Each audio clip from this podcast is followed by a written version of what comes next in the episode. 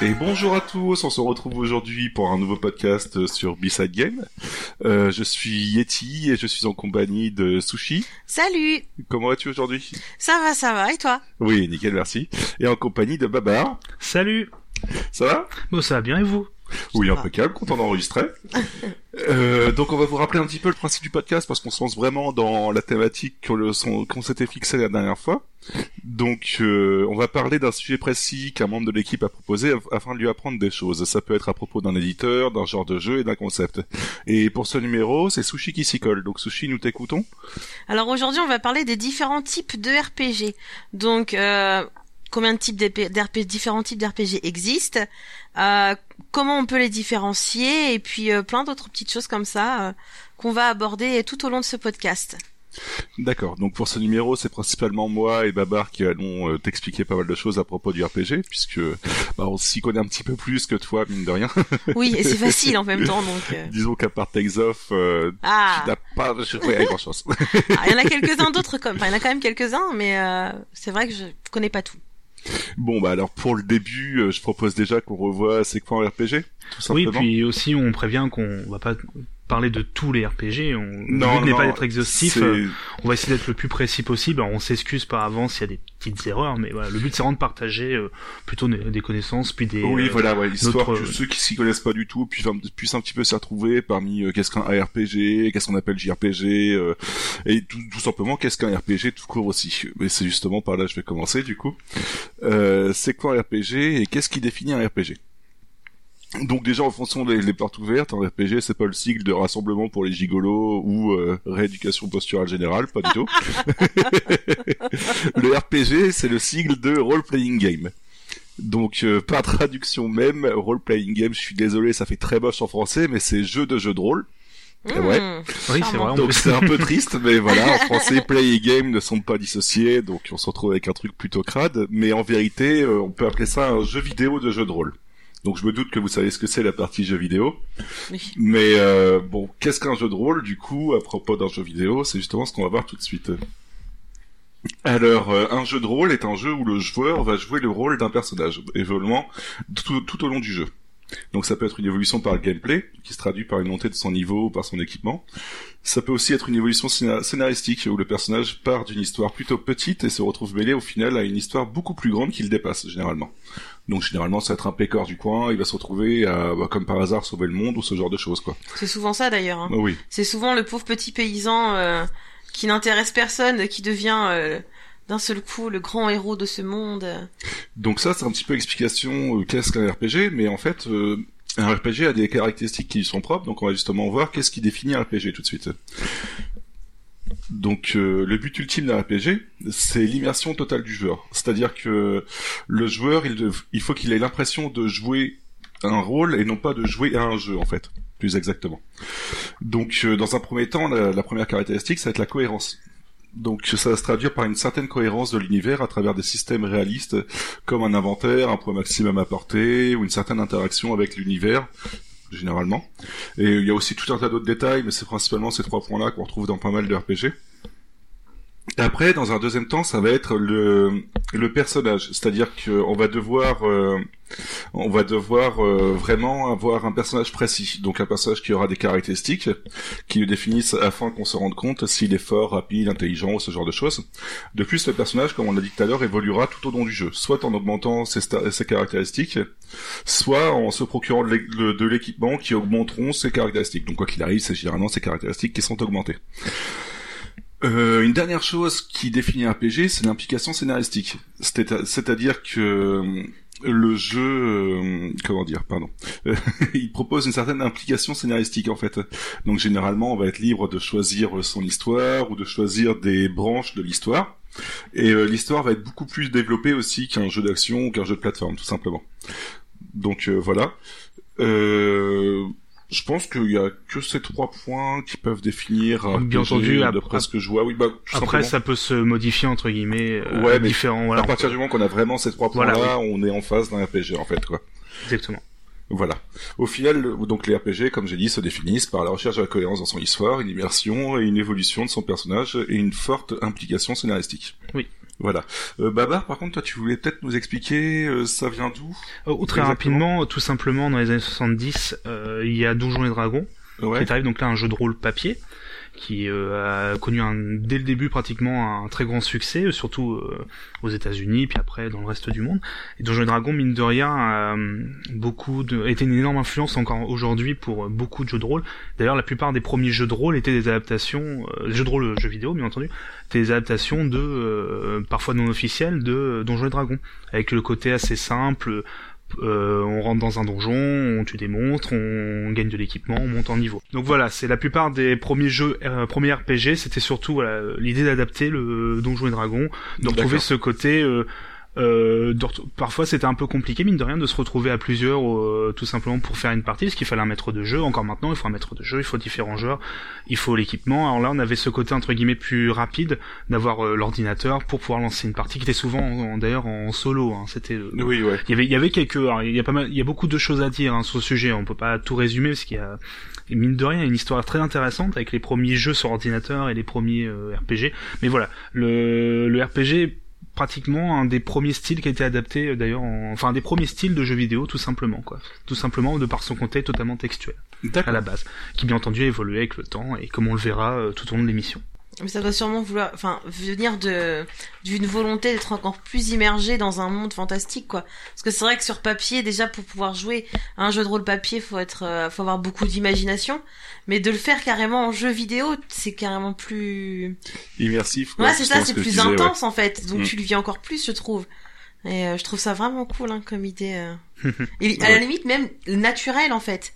C'est vrai qu'on cherche de plus en plus de l'immersion et vouloir vouloir transposer un jeu papier en jeu vidéo, euh, je trouve ça naturel en fait. Ça c'était vraiment la entre guillemets la base, mais qui continue encore aujourd'hui. Hein. Il y a encore des adaptations de jeux de rôle euh, papier. Ce que mine de rien, ça reste un support qui est quand même extrêmement efficace pour l'imaginaire. Le et euh, le jeu vidéo permet de combler pas, enfin de de pas avoir à utiliser notre imaginaire euh, totalement entre guillemets de d'afficher quelque chose qui ça peut être intéressant certains euh, pour certains univers par exemple. D'accord. Pour certains jeux voilà. Bah, c'est pour ça justement qu'il y a des règles vraiment précises du jeu de rôle papier qui sont retranscrites dans les euh, dans les jeux vidéo quoi. Comme les règles du donjon et dragon qui sont vraiment ah bah, remis redéveloppées pour le jeu en lui-même en fait ce qui fonctionne sur papier peut aussi fonctionner du coup dans un jeu et c'est pourquoi ne pas réutiliser une base qui est efficace hein, ça c'est sûr D'accord. Et donc du coup, le tout premier genre de RPG qui est apparu, Babar, c'est quoi du coup? Alors oui, on peut dire que c'est vraiment l'un des premiers, c'est sûr, c'est euh, le computer RPG. Ouais. Donc le CRPG euh, en abrégé, donc euh, qui est apparu comme son nom l'indique sur les ordinateurs dans les années 70 avec euh, principalement euh, comme pour vraiment on va on va essayer vraiment de, de résumer au maximum l'historique hein, parce qu'il y a vraiment beaucoup de choses à dire mais euh, fin 70 en 79 il y a le fameux développeur Richard Garriott qui crée un jeu qui s'appelle Akalabet sur Apple II Ouais. Et qui est souvent considéré comme l'un des tout premiers jeux de rôle sur ordinateur. Seulement parce qu'il, parce qu'on y retrouve le fait de choisir son personnage, de lui donner des caractéristiques.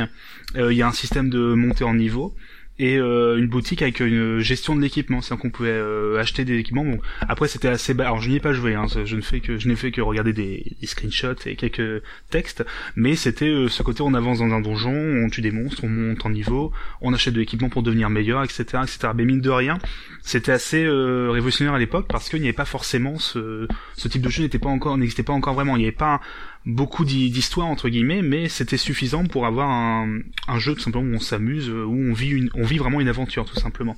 Et après, tout, en, en 81, il y a le début de la saga Ultima, qui est vraiment le, la première grande saga de, de RPG simplement sur ordinateur et qui va poser les bases de pratiquement tous les jeux actuels encore aujourd'hui de, de jeux de, de rôle actuels.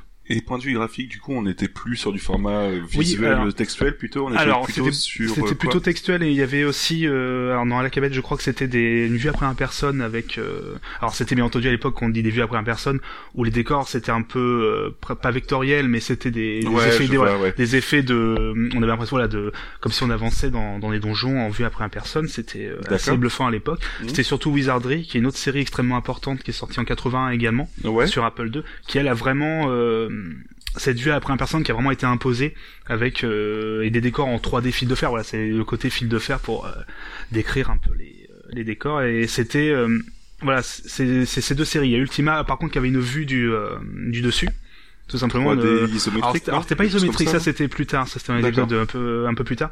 Et vraiment les premiers c'était une vue on va dire de haut avec des vraiment des un design un peu simpliste et et, euh, du coup à côté il y avait Wizardry qui avait sa vue à la première personne. C'était euh, d'accord donc on commençait déjà à distinguer euh, mais ce qui est très très important avec Ultima c'était vraiment ce côté d'avoir un univers très vaste cohérent alors oui cohérent même s'il y avait des, des petites blagues dans le premier on pouvait aller dans l'espace à un moment. Bon, c'était un, un côté un petit peu mais c'était voilà, c'était assez euh, assez impressionnant d'avoir un univers aussi cohérent et aussi grand surtout à l'époque avec une grande histoire, etc. Et euh, Ultima Wizardry ont beaucoup marché au Japon aussi.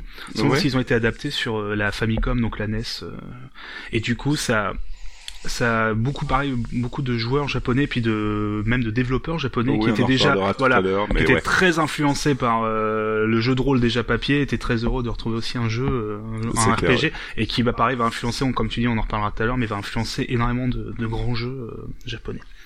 Donc ça c'est pour faire vraiment un rapide historique des premiers euh, CRPG entre guillemets. Et bien entendu, euh, comme d'habitude, il y a peut-être eu des, petits jeux, voilà, un peu moins connus qui ont fait. Mais, donc voilà. Du coup, euh, Wizardry et Ultima, Ultima sont vraiment les deux deux grandes séries de l'époque. Qui Wizardry, un, qui est, on se rend pas compte, mais énormément connu, surtout au Japon. C'est une série qui est extrêmement... Et donc du coup, euh, on retrouvait un petit peu bah, les trois archétypes du RPG, comme je disais tout à l'heure, avec la cohérence de l'univers, le personnage. Univers, euh, c'est univers, personnage, euh, des systèmes de combat avec statistiques. On avait des statistiques particulières. Bon, bien entendu, je n'y ai pas joué à ces jeux-là. Hein, je, je n'ai vu que les, j'ai lu beaucoup des textes, mais ça, voilà, ça fait partie des jeux que j'aimerais beaucoup, enfin des séries que j'aimerais au moins faire, faire au moins une fois, au moins le, les, les premiers Ultima.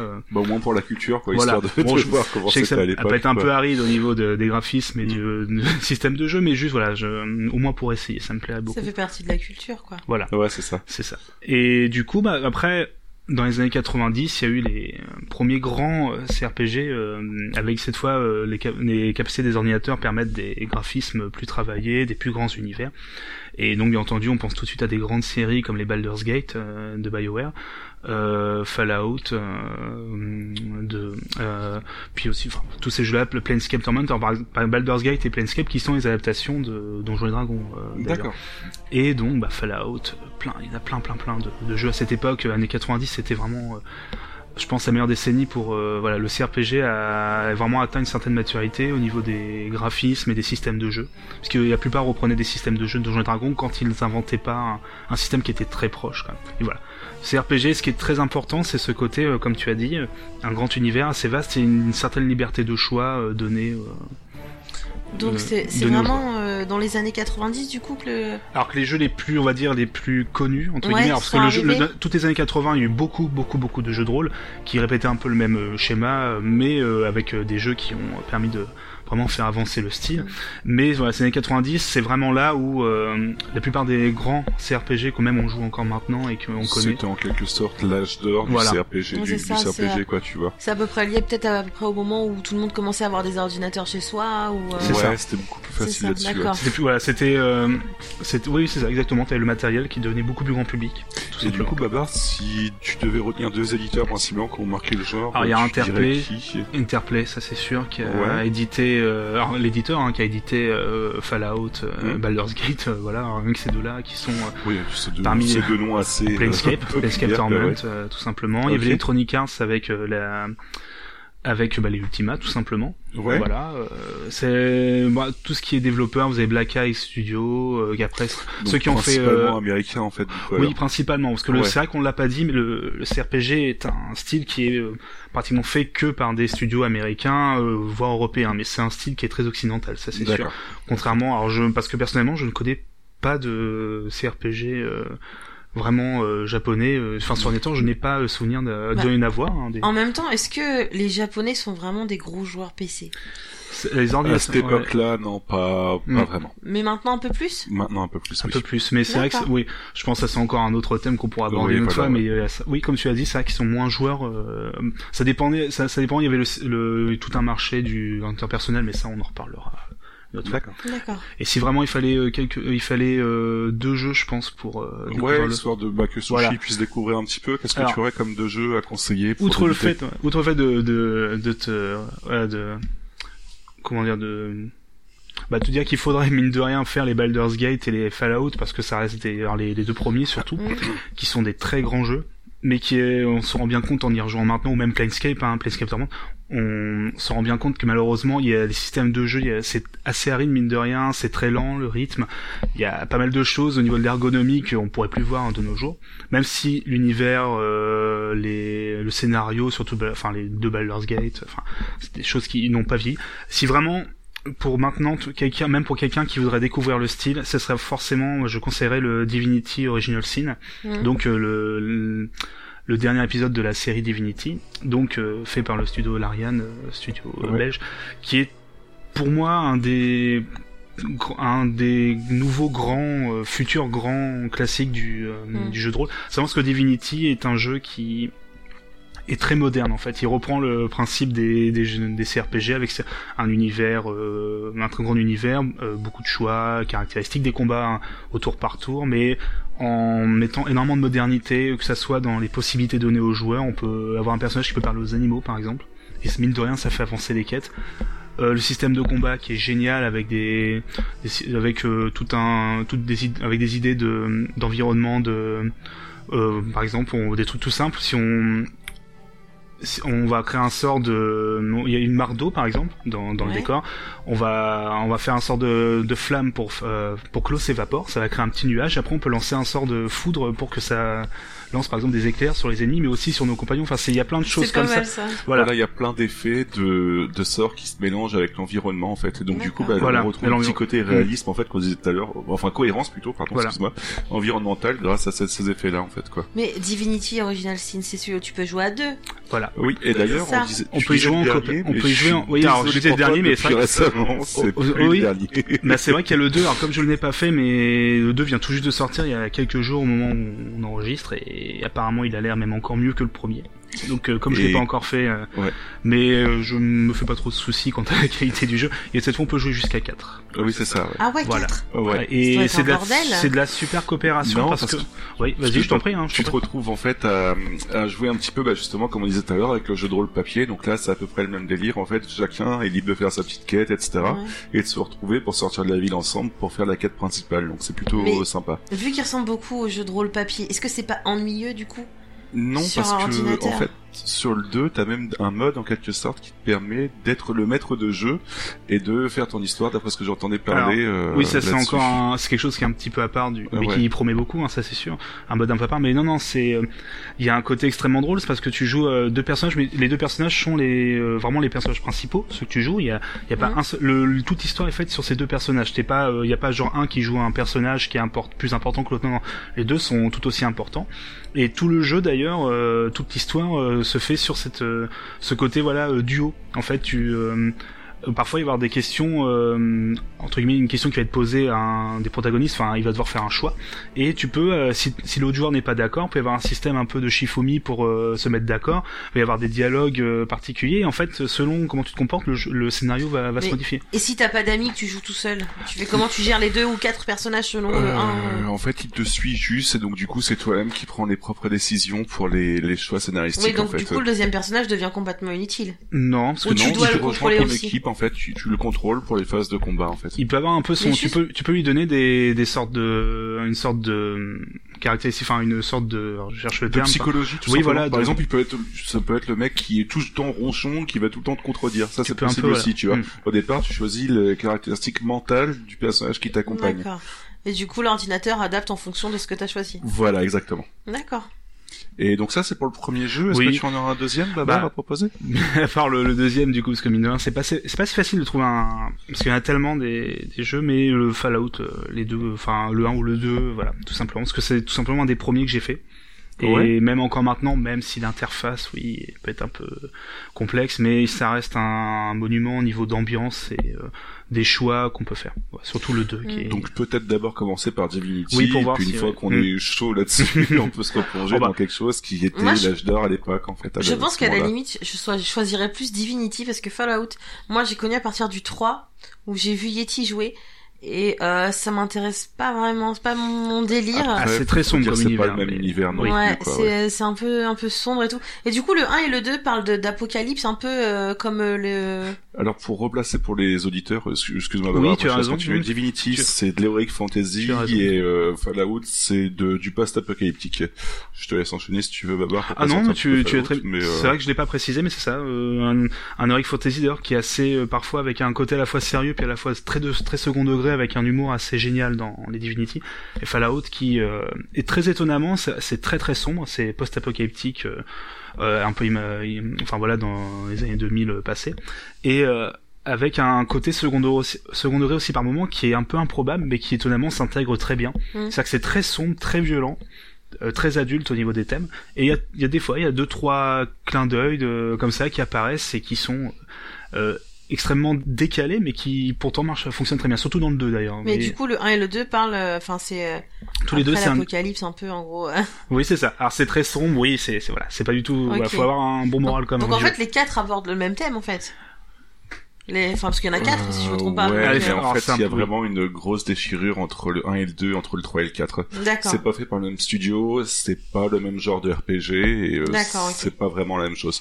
C'est-à-dire que même l'humour qui était présent dans le 1 et le 2, parce qu'un humour assez sombre, assez noir, assez... Euh, tu peux avoir des excès sexuels dans le 1 et 2, par exemple, ah. complètement, euh, tu... alors que dans le 3 et le 4, surtout dans le 4 d'ailleurs, tu as moins de choix scénaristiques, c'est beaucoup plus lifté, c'est beaucoup plus grand public en quelque sorte, alors que le 1 et le 2 étaient vraiment pour les, les chevelus qui voulaient du CRPG à l'époque et qui du coup euh, bah, comprenaient ce genre de choses et c'est un peu méchant de le dire comme ça, mais avoir avait l'intelligence de comprendre le troisième degré du jeu, euh, du jeu que et l'humour qui était présent dedans, quoi. D'accord.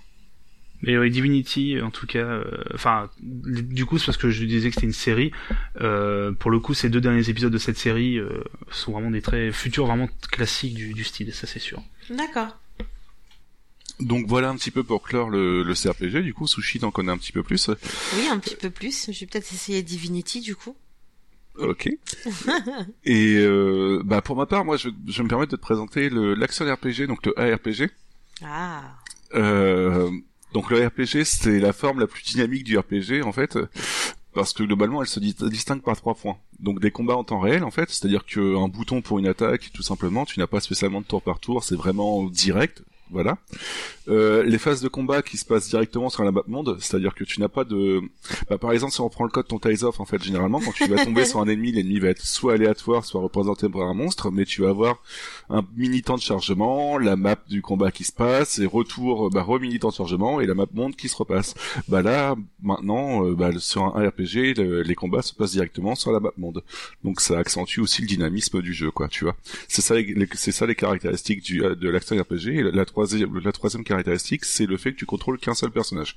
Enfin, généralement, puisque maintenant dans, pas mal d'action RPG, tu peux en contrôler, euh, contrôler une équipe, ah mais c'est tout. En fait, l'équipe t'accompagnera, mais tu seras le seul personnage jouable pour le joueur. Quoi. T'as un exemple là d'action RPG ou euh, où tu contrôles une équipe? Ouais. Bah FF15 tout simplement, tu contrôles une équipe, mais tu ne contrôles que Noctis en tant que personnage jouable. Tu vois ce que je veux dire? Ouais, je vois, ouais. Voilà. Donc voilà, pour, pour, résumer des combats en temps réel, directement sur la map monde et avec un seul personnage. Je pense que c'est globalement ce qui permet de résumer euh, le l'action RPG tout simplement. Donc euh, c'est le jeu, le genre le plus apprécié pour quelqu'un qui découvre le RPG, puisque mine de rien, euh, bah, il n'y a pas trop de différence avec un jeu d'action tout court en fait de, ce point de vue-là. Mm. Euh, à noter qu'on peut avoir des actions RPG reprenant les principes de RPG occidental en fait, donc du coup avec des personnages vraiment à faire évoluer en attribuant ses points de compétence, euh, comme la série Elder Scrolls par exemple, ou en reprenant les principes du JRPG, euh, donc JRPG que je me permettrai d'expliquer tout à l'heure.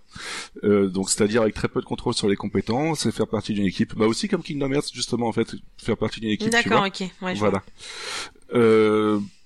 donc du coup je vais expliquer quand il est apparu.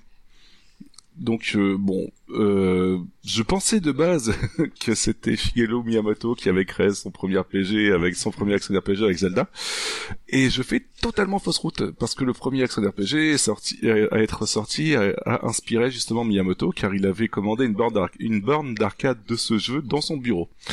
Ouais, le premier ah ouais. RPG est sorti sur bande d'arcade. voilà, on n'imagine pas du tout un RPG sortir dessus parce qu'on se disait que justement c'était le jeu fait pour les chevelus avec euh, avec sur ordinateur etc ou qu'ils seraient missés devant leur PC. Mais non, là finalement c'est sorti sur bande d'arcade et il s'agit de Tower of Droaga en fait Druaga, pardon. Qui est un très très grand jeu aussi. Donc c'est sorti en juillet 1984 sur le système de borne Super Pac-Man. Donc, euh, comme le nom le laisse indiquer, c'était fait par Namco en fait. Et le principe de cette borne-là, c'est que bah, pour 84, c'était une grosse nouveauté, mais ça permettait le scrolling en fait, chose qui n'avait pas lieu avant. Donc, pour la petite explication de ce que c'est le scrolling, c'est que plutôt qu'avoir des écrans fixes qui apparaissent à chaque fois que vous franchissez la limite de l'écran, vous avez tout simplement un, un panorama qu'on pourrait dire un oui c'est ça un travelling pardon excusez-moi un, travelling, en fait qui qui a lieu au fur et à mesure que le personnage se déplace. Comme si la caméra se déplaçait voilà, la caméra se déplace au fur et à mesure du que le, des déplacements du personnage. Donc euh, d'après Dave ils l'ont construit comme un fantasy Pac-Man avec des combats de la résolution de puzzle et des éléments de RPG le tout vu du dessus. On contrôlait un guerrier équipé d'un bouclier et d'une épée qui répondait au nom de Gilgamesh.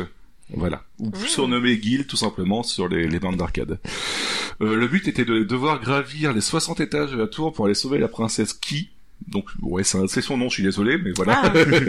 Captive des griffes du démon Druaga.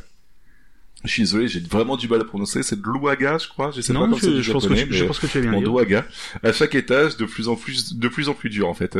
Chaque étage était de plus en plus dur.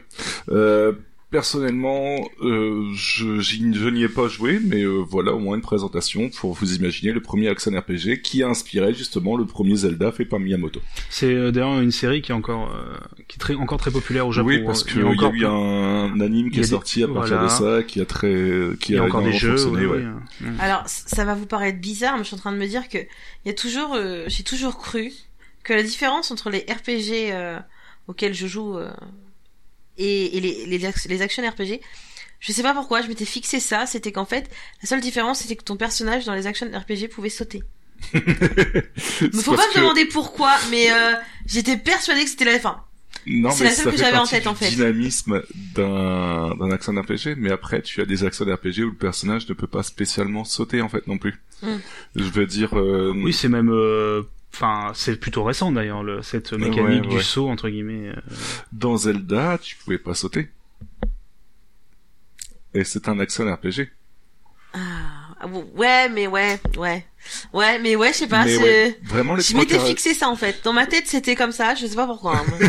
J'ai dû en faire un en fait euh, où il fallait, où tu pouvais sauter et comme je fais des, des, des, RPG où, où tu pouvais pas, je sais pas, je me suis fixé ça et du coup je me suis dit ah c'est ça la différence.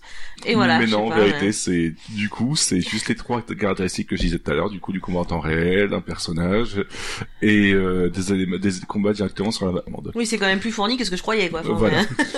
euh, donc, euh, à propos, pour la petite histoire, les éditeurs qui ont un peu marqué le genre, j'en ai sélectionné quatre pour vous. Bon, ça fait un peu beaucoup, mais je vais les résumer brièvement. Mmh. En fait, vous avez deux éditeurs historiques qui ont chacun leur vision du RPG. Donc, on a Nintendo avec Zelda. Bon, je vais pas m'amuser à ah. présenter Nintendo, mais voilà. Donc, euh, ils ont sorti quand même une quinzaine de Zelda depuis la NES jusqu'à la Switch. Oh. Mine de rien, ça représente plutôt pas mal. Et euh, pour la petite histoire, pour ceux qui connaissent pas Zelda, ça peut arriver, n'ayez pas honte. c'est une série où le héros est déjà créé et euh, on n'a pas grand contrôle sur les statistiques du personnage en fait. Donc euh, c'est vraiment un, un action RPG épuré au maximum en fait, qu'on pourrait dire. Oui, on est ça, même ça perd de RPG en fait. On est même plus proche du jeu d'aventure action. On est même plus, plus proche du jeu d'action aventure que du jeu, que de l'action RPG. Et le deuxième éditeur historique qui là par contre a tout du RPG, c'est Bethesda. Donc globalement, ils ont pu briller avec une dizaine d'actions RPG comme la série des Elder Scrolls et récemment la reprise de Fallout 3 et Fallout 4. Ah, je ai même pas pensé. En fait. Bah oui, tout simplement, c'est une série qui propose un très grand choix de la création et l'évolution de ce personnage avec une vue à la première personne et une très grande liberté dans la trame scénaristique et dans les décisions du joueur. Donc on se retrouve vraiment sur un RPG comme je disais tout à l'heure avec. Euh... J'aurais jamais pensé à Bethesda parce que c'est pareil, euh, vu que je débute dans tout ça, surtout dans les RPG et que je joue quasiment qu'à des jeux japonais. Pour moi, le RPG c'est japonais. Donc Bethesda, tu vois, ça m'a fait un. Pardon? Mais tu vois, c'est, ça m'a fait tilt en fait. Après, c'est pareil, il y a deux éditeurs qui ont brillé récemment. Enfin, quand je dis récemment, je suis vieux, mais je, je te dis euh, les 15 dernières années, donc pour moi, c'est récent.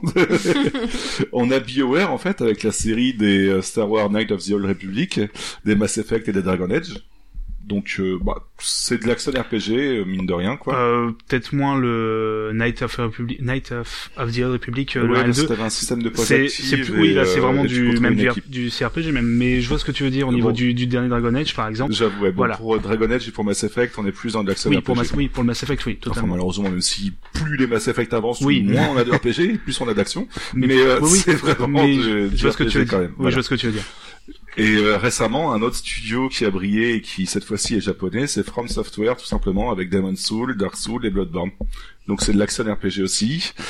Qui, bon, pour le dynamisme, on repassera puisque c'est quand même très lent de vue allure, mais c'est du RPG puisqu'on gère les statistiques du personnage, on a une histoire plus évo plus évo enfin une histoire plus suggérée puisque c'est une narration par le level design mais quand même et c'est surtout une série qui nous a rappelé l'exigence d'un jeu vidéo en fait donc surtout Dark euh, Souls quoi c'est oui faut être accroché quoi. Enfin c'est euh, waouh. Mais euh, voilà, ouais, c'est quatre éditeurs globalement qui euh, qu'on peut retenir point de vue action RPG quoi. Oui, il faut parler des des is quand même. La série des ah, is. Je suis désolé, mais les is, en fait, je suis d'accord avec toi, il y en a oh. pas mal, mais quand tu comptes vraiment les gros succès, is en France, bah, en Europe et aux oui, États-Unis, c'est pas connu.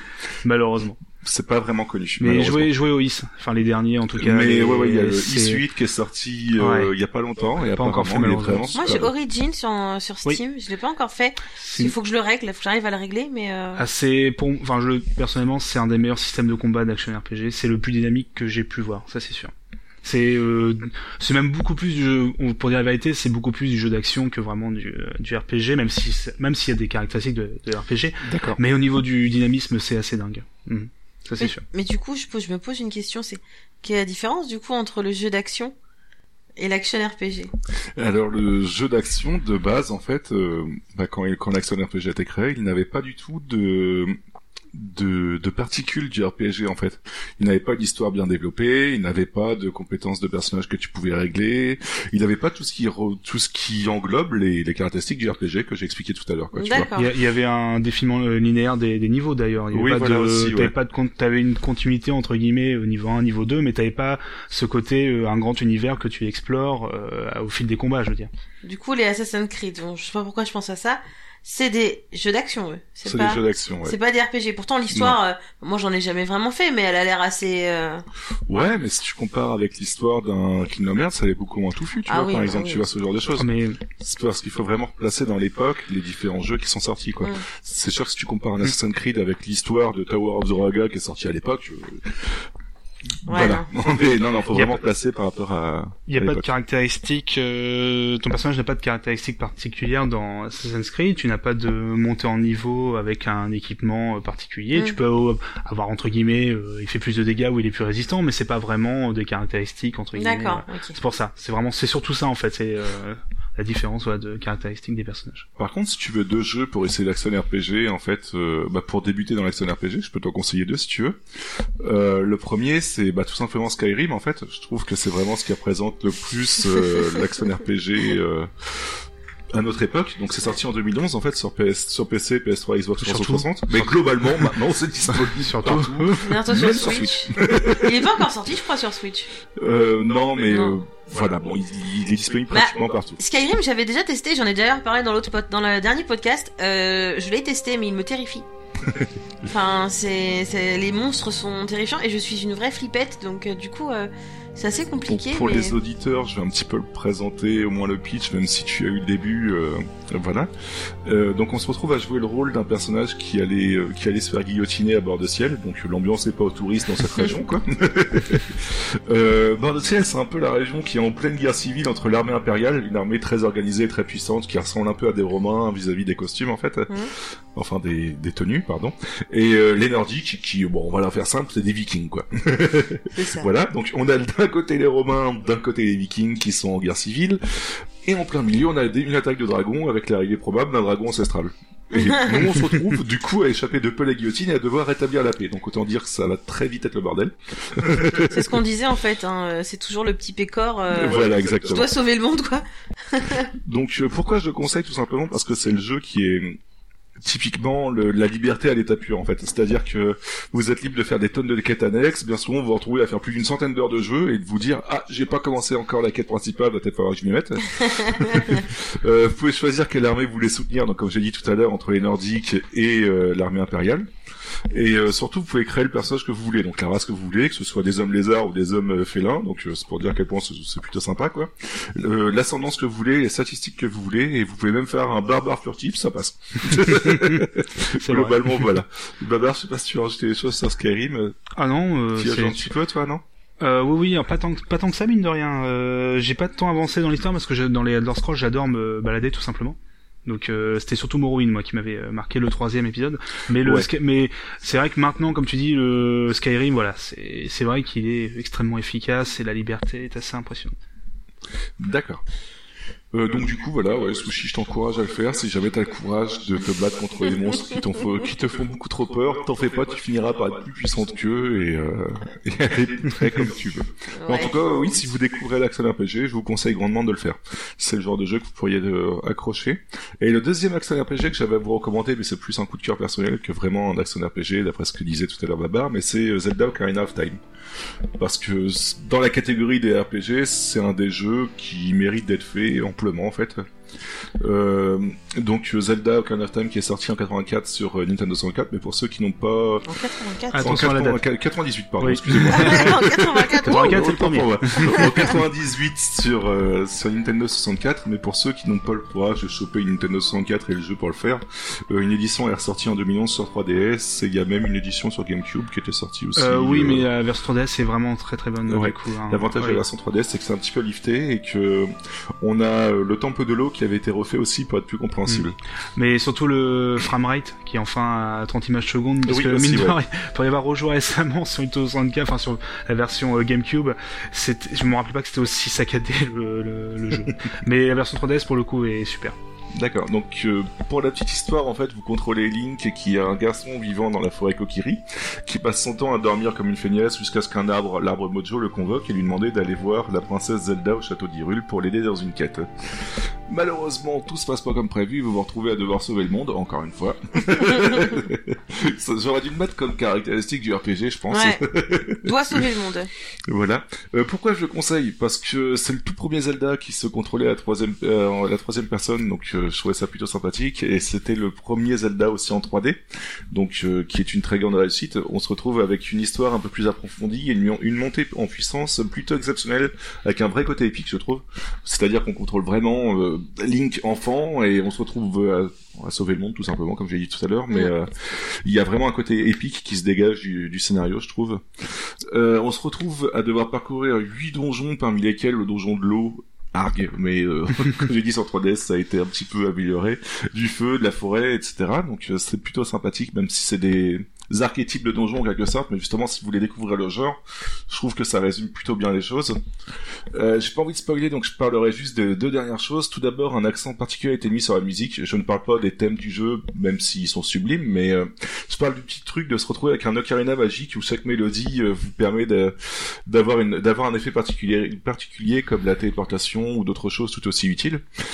Et euh, la- enfin, la dernière chose, et non des moindres, le héros se retrouve à être surnommé le héros du temps, et ce n'est pas pour rien. Mais je ne dirai pas pourquoi, parce que ce serait vous spoiler, et puis normalement, j'ai réussi à vous convaitre d'y jouer un petit peu. Mais il faut y jouer. Enfin, je veux dire, Ocarina of Time, ça reste un classique. Même moi, je l'ai fait. Enfin, je veux dire, je l'ai fait et je l'ai sur toutes les versions, quoi. Donc, euh, Bon, bah voilà. Et toi, Bavard, du coup, est-ce que tu avais quelques petites choses à rajouter sur euh, Ocarina of Time? Euh, bah, c'est par rapport à ce que tu as dit, non. Un- D'accord, bon bah nickel. Mais j'ai eu la chance de le découvrir euh, vraiment euh, sans avoir rien avoir su en fait. Euh, je l'ai, j'ai joué je crois en peut-être 3-4 ans après sa sortie. Et j'ai eu beaucoup de chance de, de rien, de ne rien connaître. Je sais pas comment j'ai fait pour euh, tout éviter, mais du coup je l'ai vraiment découvert comme s'il était, euh, comme si je l'ai vu à sa sortie. C'est-à-dire que je, le fameux twist du milieu, euh, Bon, qui est très connu maintenant, pas, voilà. ouais. je l'ai découvert et j'ai ah bon d'accord et euh, je me rappelle très bien c'est parce que euh, moi j'avais je, je jouais encore à Link to the Past sur Super NES donc l'épisode d'avant parce que j'y joue encore euh, souvent et euh, mine de rien euh, le fait d'avoir en 3D ça m'avait enfin j'étais euh, ça m'a je trouvais ça incroyable en fait d'avoir le- tout l'univers que je voyais en 2D en 3D et ça fonctionnait incroyablement bien. Non non un très très bon jeu Voilà, donc deux genres, euh, deux jeux, pardon, euh, pour découvrir l'action RPG. Euh, bon, globalement, euh, Sushi, toi, t'en as plus qu'un seul à faire, c'est Skyrim, si un jour t'as le courage. Mais pour tous les auditeurs qui nous écoutent et, bah, j'espère, pour tous les auditeurs qui nous écoutent et qui vous découvrent le genre, voilà. Donc, vous savez du coup maintenant ce que c'est un action RPG et ce qui est un CRPG. je vous donne rendez-vous après la pause, du coup, pour découvrir ce, pour découvrir ce que c'est un JRPG. Euh, pour cette première pause musicale, c'est Sushi qui nous a sélectionné une musique. Et euh, Sushi, ça vient d'où? Qu'est-ce que c'est? Donc c'est la musique de Nier Automata, qui est mon dernier coup de cœur. Ça s'appelle euh, A Beautiful Song Opera Boss Theme. D'accord, on s'écoute ça tout de suite. À, tout de suite. À tout de suite.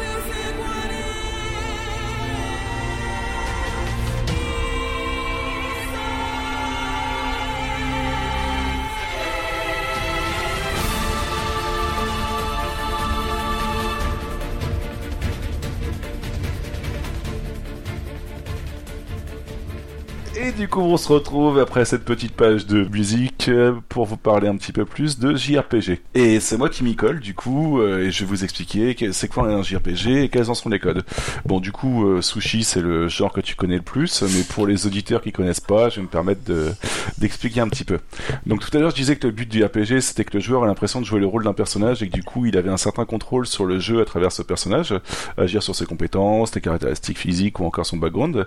Là, le JRPG vous propose quelque chose d'autre. C'est-à-dire que vous n'êtes pas un chevalier, vous n'êtes pas un mage, vous n'êtes pas n'importe quoi d'autre. Vous êtes tout simplement une équipe d'aventuriers cette fois-ci. Donc plutôt que de proposer aux joueurs de jouer le rôle d'un personnage, le JRPG va proposer aux joueurs de jouer une équipe d'aventuriers. Et bien souvent, ce qui est plutôt drôle, c'est qu'on se retrouve à jouer euh, avec euh, une équipe de personnages plutôt euh, caractéristiques en fait, bah, enfin plutôt on retrouve les archétypes, en fait, euh, classiques, mais sous forme de personnages en fait, plus que vraiment euh, de Donc, euh, par exemple, chaque jeu contiendra au moins trois personnages parmi ceux-ci. La princesse rebelle qui va prendre son indépendance et agir à l'encontre de ses parents. Bien souvent, elle tombe amoureuse du héros. la douce mage réservée, spécialisée dans la magie curative, qui est amoureuse du héros. En bonus, elle est aussi la dernière survivante d'une ancienne civilisation. on a la guerrière indomptable qui n'est pas amoureuse du héros. On a le, le classieux guerrier gothique miné par un passé tragique on a la grosse brute soupolée, on a avec un cœur gros comme ça. Bon, les auditeurs le voient pas, mais ça fait beaucoup.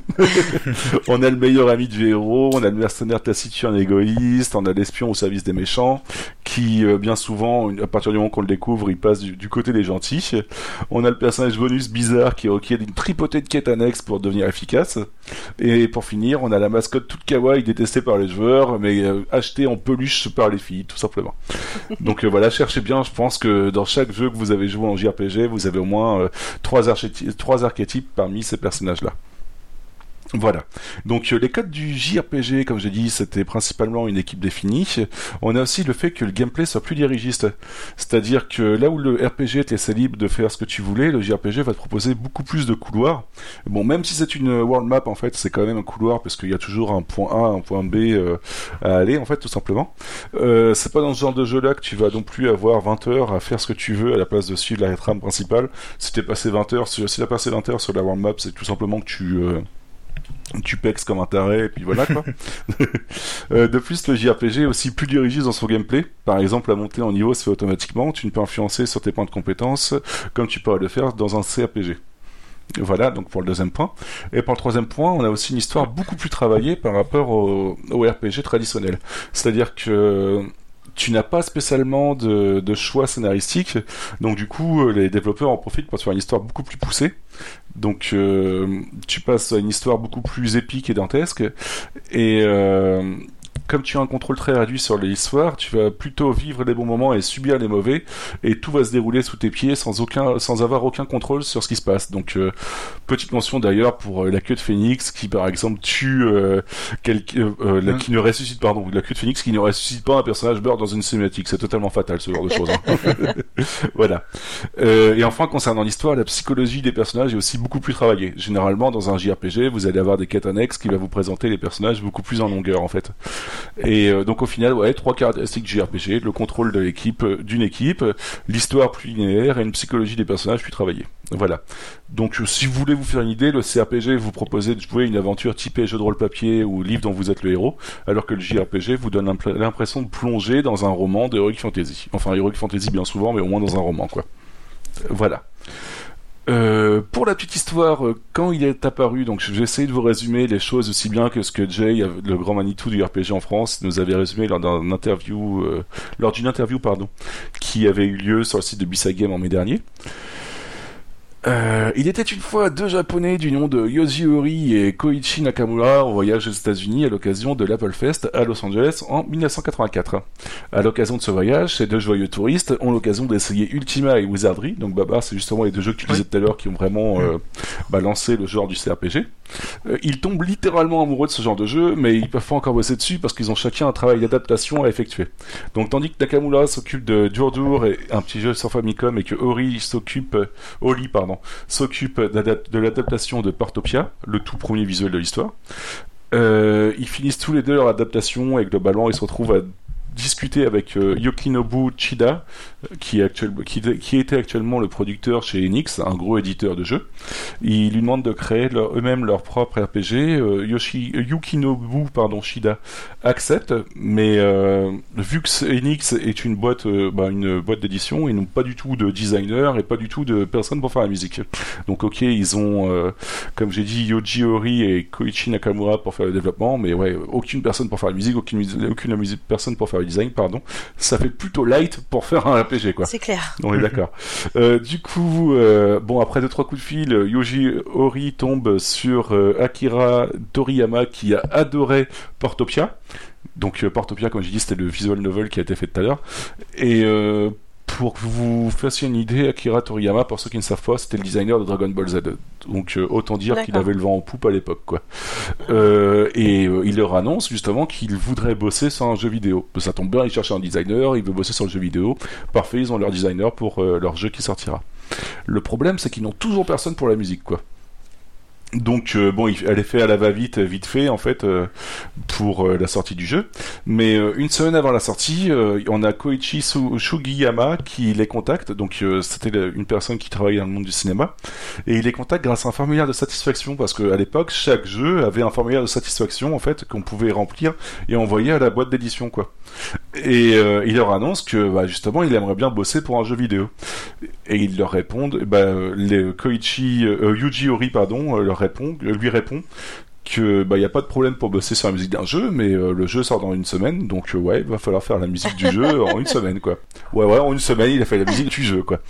Euh, c'est ainsi qu'en 1986, né Yeti à mon santé, non pardon, né Doragon Koetsutu, qui se traduit par Dragon Quest, développé par Yoji Ori, Koichi Nakamura, dessiné par Akira Toriyama, et euh, habillé musicalement par Kyoichi Sugiyama. Voilà, donc euh, ces quatre japonais vécurent heureux et eurent beaucoup d'enfants, 11 à l'heure actuelle. Voilà, un petit peu l'histoire de la naissance du JRPG. Euh, bon bah maintenant que vous savez ce que c'est un JRPG et que vous savez bah, comment il a été fait.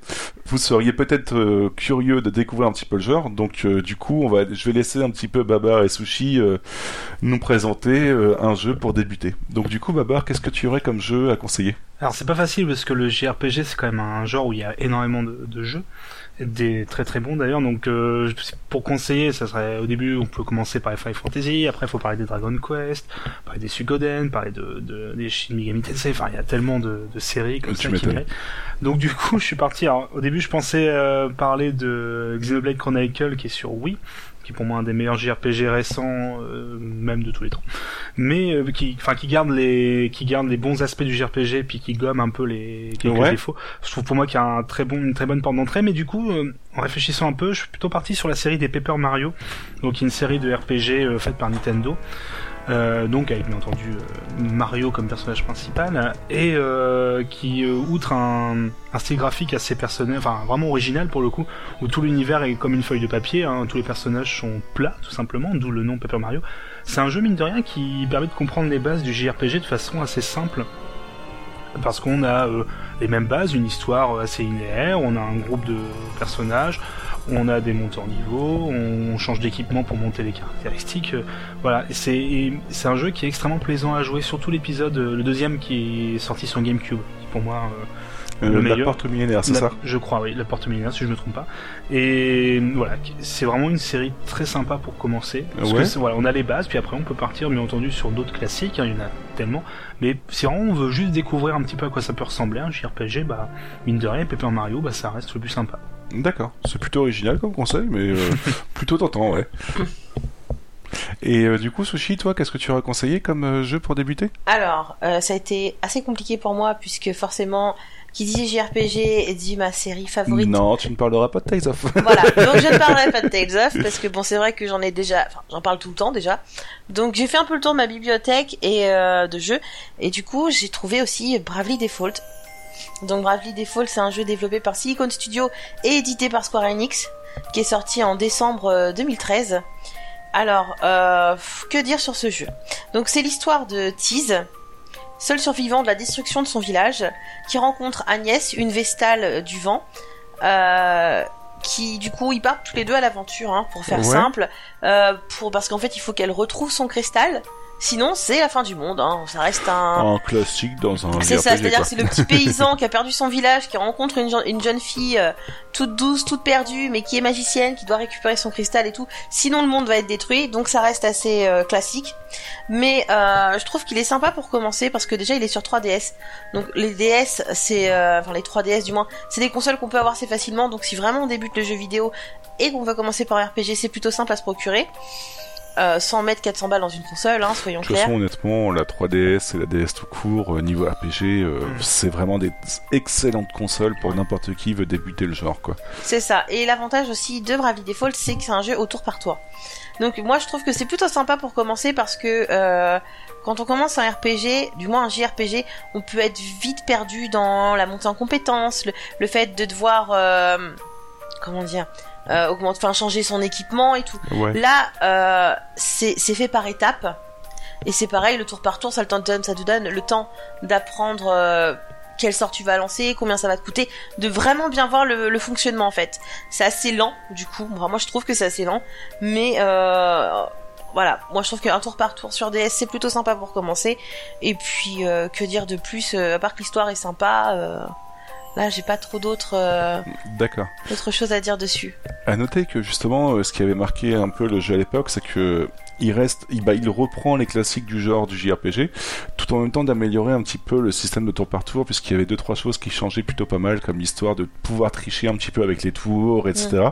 Donc euh, bon, si vous découvrez le JRPG avec ce jeu, vous vous rendrez pas spécialement compte, mais euh, ouais, il y avait vraiment pas mal d'innovations de ce côté-là aussi. Tu l'avais fait un petit peu, toi euh, Oui, oui, je l'avais même euh, terminé, et mis à part les peut-être tes 10-15 dernières heures de jeu, qui bon, pour ceux qui l'ont fait vont comprendre une sorte de twist dans l'histoire et surtout il y a une boucle de gameplay qui est malheureusement pas très bien réussie, qui est expliquée par le scénario, mais qui est malheureusement voilà ça fonctionne pas très bien. Mis à part ça, c'est un très bon jeu avec euh, artistiquement qui les décors sont assez incroyables. Mm pour de la DS, enfin pour de la 3DS, c'est vraiment pas mal comme, euh, techniquement, et qui même si la fin voilà est un peu décevante, on peut qu'on a le temps de s'amuser. Puis il y a un système de progression de classe, voilà comme tu as dit, qui est très intéressant et qui est euh, extrêmement simple à comprendre. Oui, et pour revenir sur les classes aussi, ce qu'il faut savoir, enfin moi ce que je trouve intéressant, donc j'ai pas vu ça dans beaucoup de jeux, mais en même temps j'ai pas fait énormément de JRPG non plus.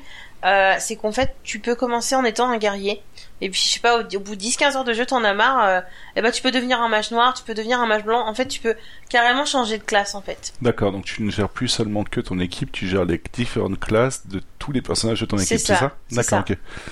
Donc je trouve ça plutôt, sympa, quoi. Ça te permet de tester plein de choses tout en gardant le même personnage. D'accord.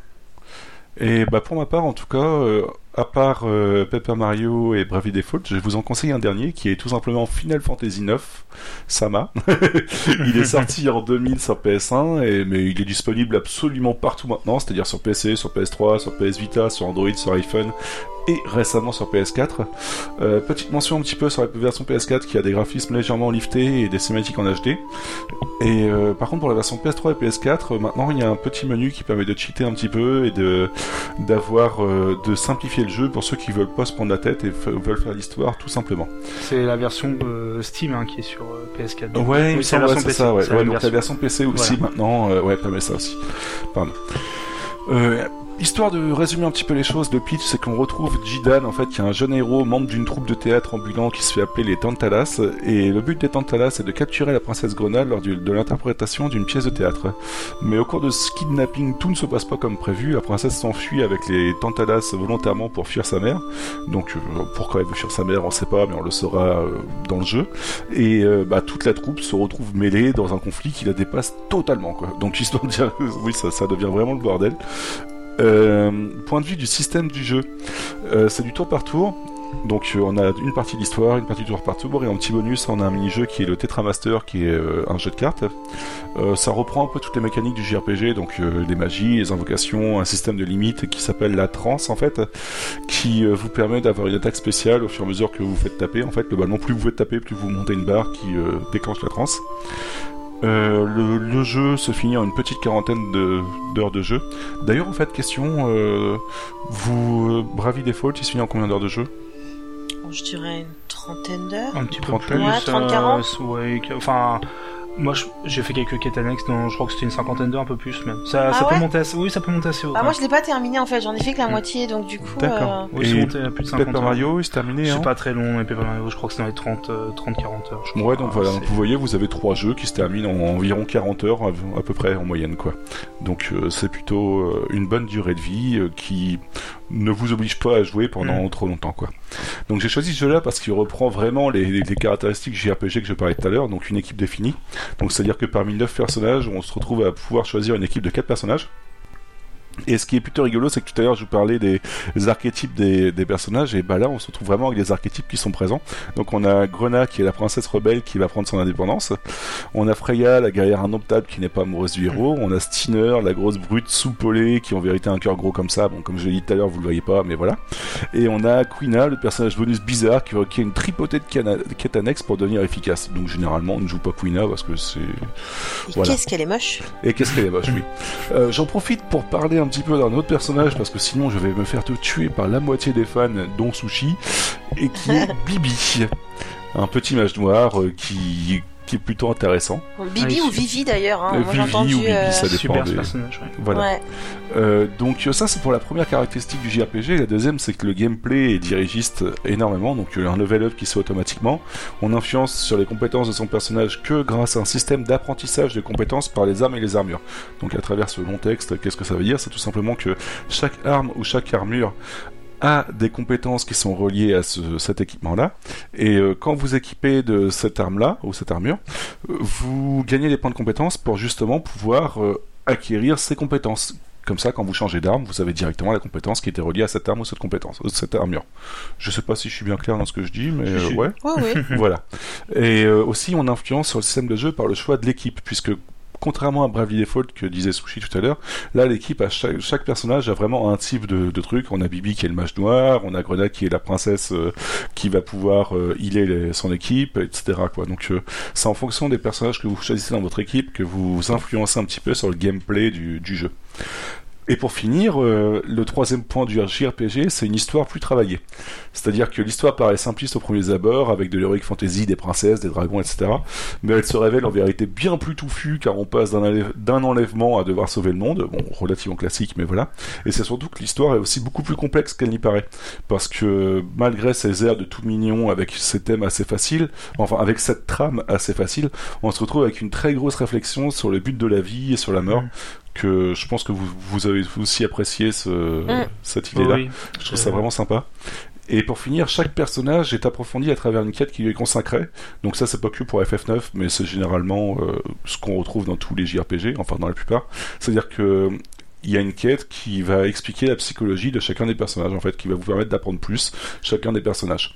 Donc voilà, pour finir, une histoire plus travaillée aussi. Voilà, voilà. Donc, euh, pour résumer, on a donc du coup trois jeux qui vous permettent de débuter le JRPG, qui sont euh, du coup euh, Mario Paper, euh, la porte du millénaire. Paper Mario, c'est ça Paper Mario, pourquoi je dis même Mario Paper, pardon Paper Mario, Sur GameCube, ouais. voilà, sur GameCube. On a Bravely Default sur 3DS, et on a Final Fantasy 19 sur partout. Sur Paris, c'est vrai, hein, final. Il est vraiment partout celui-là. il est vraiment partout, oui. Euh, par contre, je vais laisser parler un petit peu euh, Babar euh, qui va vous parler d'un autre genre de RPG qui est le MMORPG. Donc Babar, c'est quoi le MMORPG Mais c'est quoi le MMORPG Bah, pour faire simple, vraiment, c'est la transposition du CRPG, donc RPG, on va dire assez classique, en dans un mode de jeu massivement multijoueur, comme son nom l'indique, un MMORPG, donc Massive Multiplayer Online Role Playing Game, donc jeu de rôle euh, massivement multijoueur en, en français. Alors le fait que les technologies aient évolué au niveau d'Internet dans les années Ouais. 90, on a pu plus facilement euh, mettre des infrastructures euh, réseau euh, pour Ouais. se connecter à Internet et donc pour que les joueurs puissent se réunir pour jouer ensemble. Et du coup, l'intérêt c'est de pouvoir euh, prendre un jeu de rôle qui se joue soit euh, tout seul, soit alors, non, je pense pas que c'est possible. Je, pense, je sais pas si c'était possible dans les jeux de l'époque, mais se dire qu'on peut peut-être jouer en local avec d'autres joueurs. Mais du coup, là l'intérêt c'est qu'on a donc le RPG solo qui du coup transposait pour jouer avec un maximum de joueurs sur des. D'accord. Donc au lieu d'être le, le, simple héros ou le simple au lieu de contrôler toute une équipe de héros, bah, on joue un seul personnage et d'autres joueurs jouent les autres personnages de notre équipe, tout simplement. Et le but, euh, par, rapport au RPG, on va dire solo, on n'a pas forcément euh, une quête entre guillemets, on va aller d'un point A à un point B euh, tout le long d'une centaine d'heures. Là, le but, c'est vraiment d'explorer un vaste univers euh, d'accomplir des quêtes pour découvrir un petit peu l'histoire. Bon, il y a quand même une trame, hein, une quête principale, mais euh, le but c'est plus vraiment de découvrir cet univers, de monter en niveau, d'avoir un meilleur équipement et de devenir tout simplement le meilleur joueur, euh, si possible, ou d'être l'équipe la plus forte par rapport aux adversaires, enfin que ce soit les adversaires humains ou les adversaires contrôlés par ordinateur.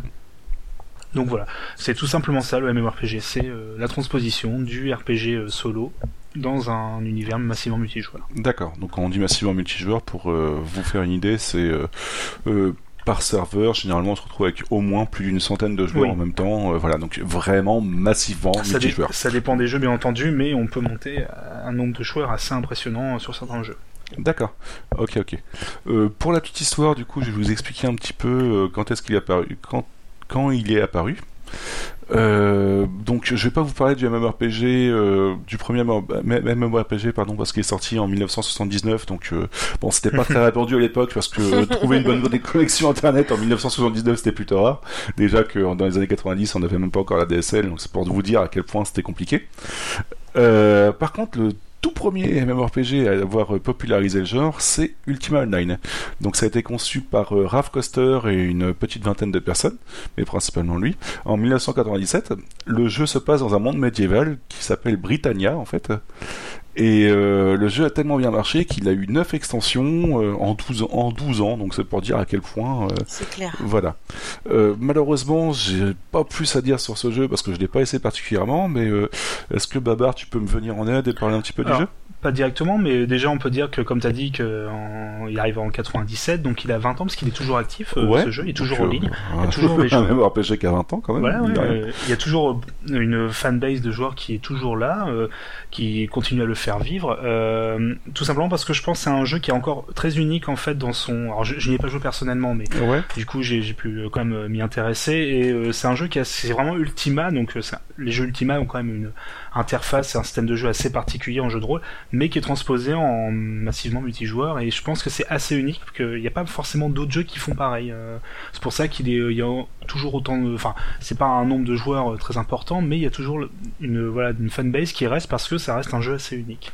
Voilà, c'est faut pas le comparer au MMORPG qu'on a actuel parce qu'il est vraiment très différent. Mais on retrouve les bases, hein, euh, que ça soit euh, des donjons avec euh, équipe, enfin voilà, on, retrouve vraiment les bases du RPG, mais du coup avec l'idée d'y jouer à plusieurs, avec beaucoup de liberté aussi. Je crois qu'il y a beaucoup plus de liberté que dans d'autres RPG, d'autres MMORPG. Pardon. Ok, donc voilà pour le tout premier MMORPG, donc Ultima Online. après, il faut savoir qu'il y a deux éditeurs qui ont surfé un petit peu sur la vague de ce, ce principe, ce genre de RPG là, et qui sont deux éditeurs à l'autre bout du monde. Donc on a Electronic Arts qui est qui était aux États-Unis, comme tout le monde peut le deviner, avec euh, qui ont sorti pas mal de, MMORPG, donc Ultima Online, Dark Age of Camelot, EverQuest, Star Wars Galaxies, Star Wars The Old Republic, The Secret World et Warhammer Online. Donc on dire des assez gros mastodontes point de vue MMORPG.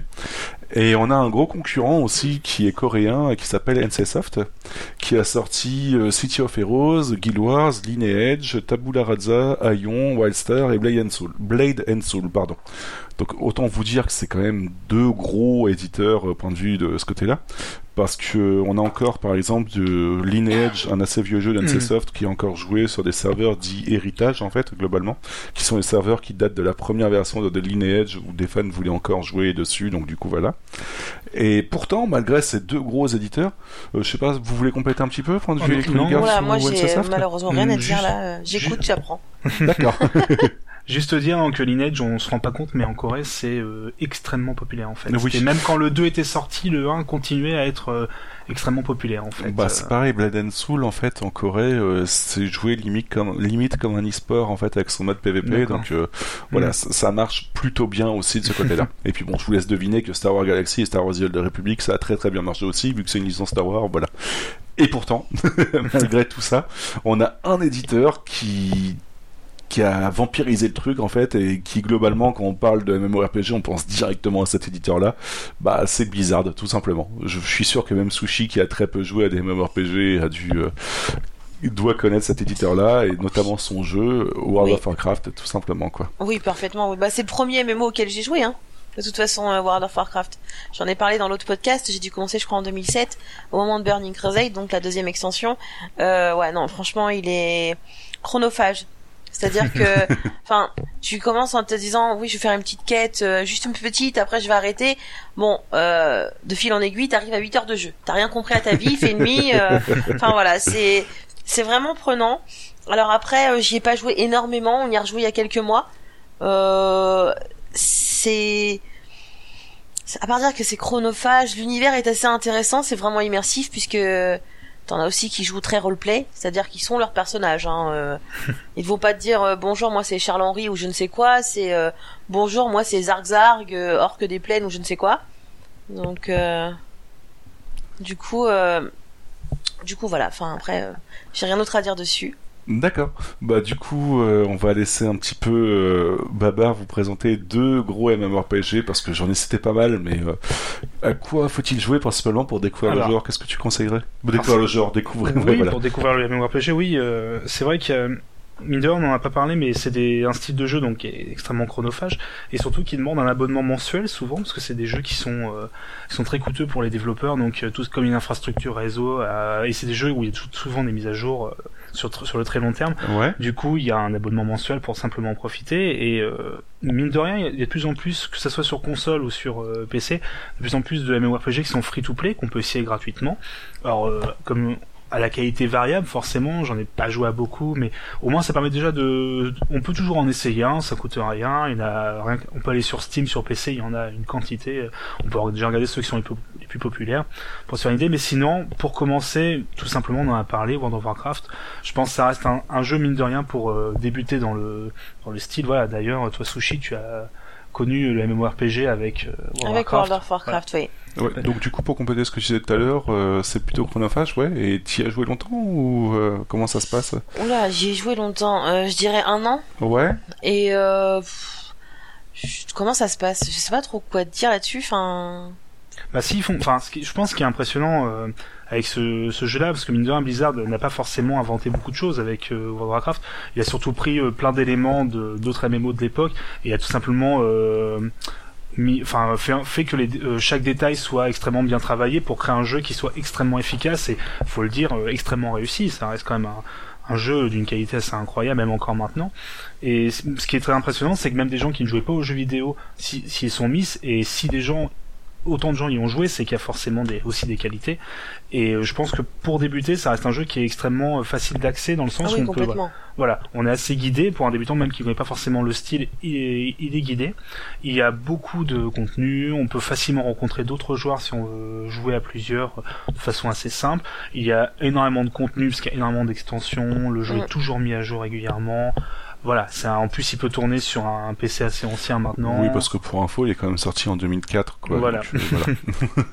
et voilà, et mine de rien, voilà, ça reste une bonne synthèse de tous les MMO en fait, mine de rien ce, ce jeu-là. Oui il a voilà qui, qui reste extrêmement efficace. Mais du coup, alors ça ça c'est vraiment si on veut s'essayer, ça reste une très bonne porte d'entrée.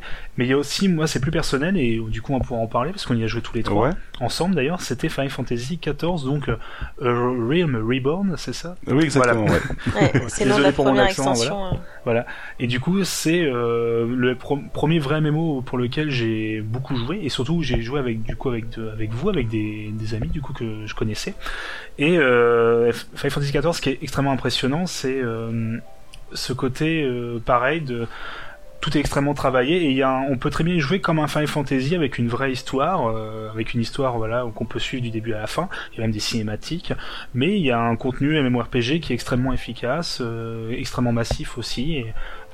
On est très bien, même un joueur, un joueur débutant est très bien guidé et même pour quelqu'un qui veut un grand joueur, il y a enfin quelqu'un qui veut vraiment euh, poncer un peu le jeu, il y a énormément de choses à faire et euh, à haut niveau, il propose un assez bon contenu aussi. Oui, parce que c'est vraiment le jeu qui a eu une réputation de jeu pouvant être joué tout seul en fait mm. globalement. Si vous avez, si vous n'aimez pas les gens ou si vous avez personne pour jouer avec vous, n'hésitez pas à jouer à FF14. Vous pourrez vous en sortir sans aucun problème. Et pour jouer solo, il y a aussi donc le Star Wars Old Republic ouais, avec... qui est un MMO qui a un grand versant. Enfin, on peut y jouer seul d'ailleurs. Hein, mais avec une quête principale un peu moins poussée que FF14.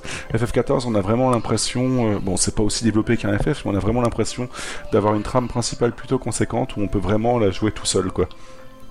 D'ailleurs, il y a même des quêtes à faire où que même si vous êtes en groupe, bah, vous ne pouvez pas la faire en groupe, vous êtes obligé de faire votre quête tout seul, tout simplement. Votre quête de scénario, vous la faites tout seul. Donc c'est une grande différence avec WoW qui propose, par exemple, de jouer euh, tout le temps en multi en fait et vous tombez des fois sur des crétins parce qu'ils sont pas capables de soit de bien jouer soit parce qu'ils vous engueulent parce que vous jouez pas assez bien quoi bref donc du coup là si vous voulez jouer tout seul FF14 voilà par contre que ce soit FF14 ou WoW je conseille quand même grandement d'essayer de trouver deux trois potes avec qui vous êtes motivé mm. pour euh, commencer parce que vous rentrerez beaucoup plus facilement dans le jeu que de jouer tout seul. Parce que même si FF14 tu peux jouer solo, je pense que c'est quand même plus, plus sympa de pouvoir se retrouver euh, une fois par semaine ou plusieurs fois par semaine, mais euh, avec des potes pour pouvoir jouer ensemble quoi. Je trouve ça vraiment plus sympathique. C'est le principe du MMO et euh, voilà quoi. Est-ce que vous aviez des choses à rajouter sur FF14 ou vous Moi j'ai beaucoup plus joué que World of Warcraft. Ouais. J'ai dû y jouer pendant on va dire un an et demi.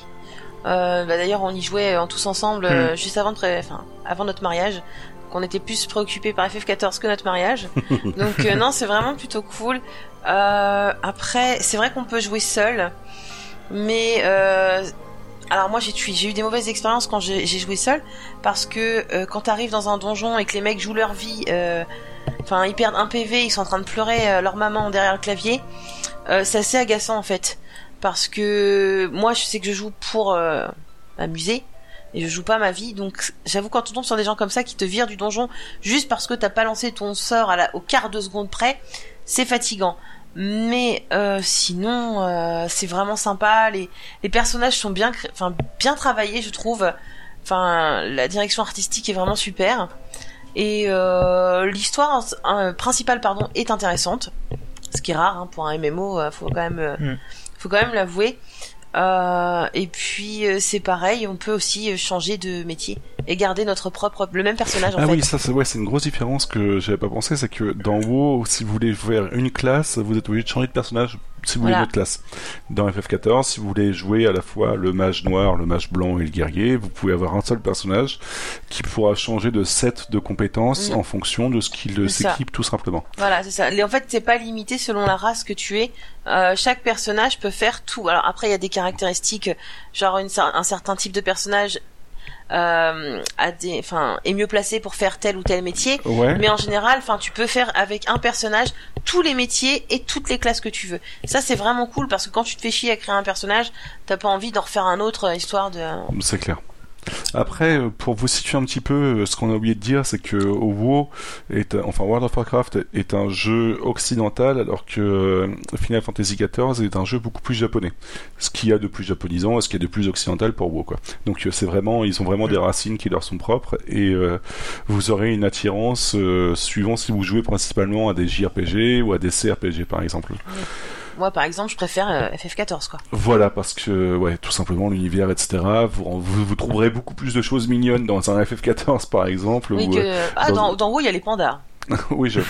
il y a les pandas. Après, autre petite différence qu'on a oublié de souligner un petit peu, c'est que WoW est un jeu PC et que FF14 justement comme je disais que c'était ça venait d'un JRPG bah c'est forcément un jeu qui est aussi beaucoup plus console donc on a une partie du jeu qui est euh, sur PC et une partie du jeu qui est sur PS4 sur PS3, ils sont arrêtés depuis la dernière mise à jour.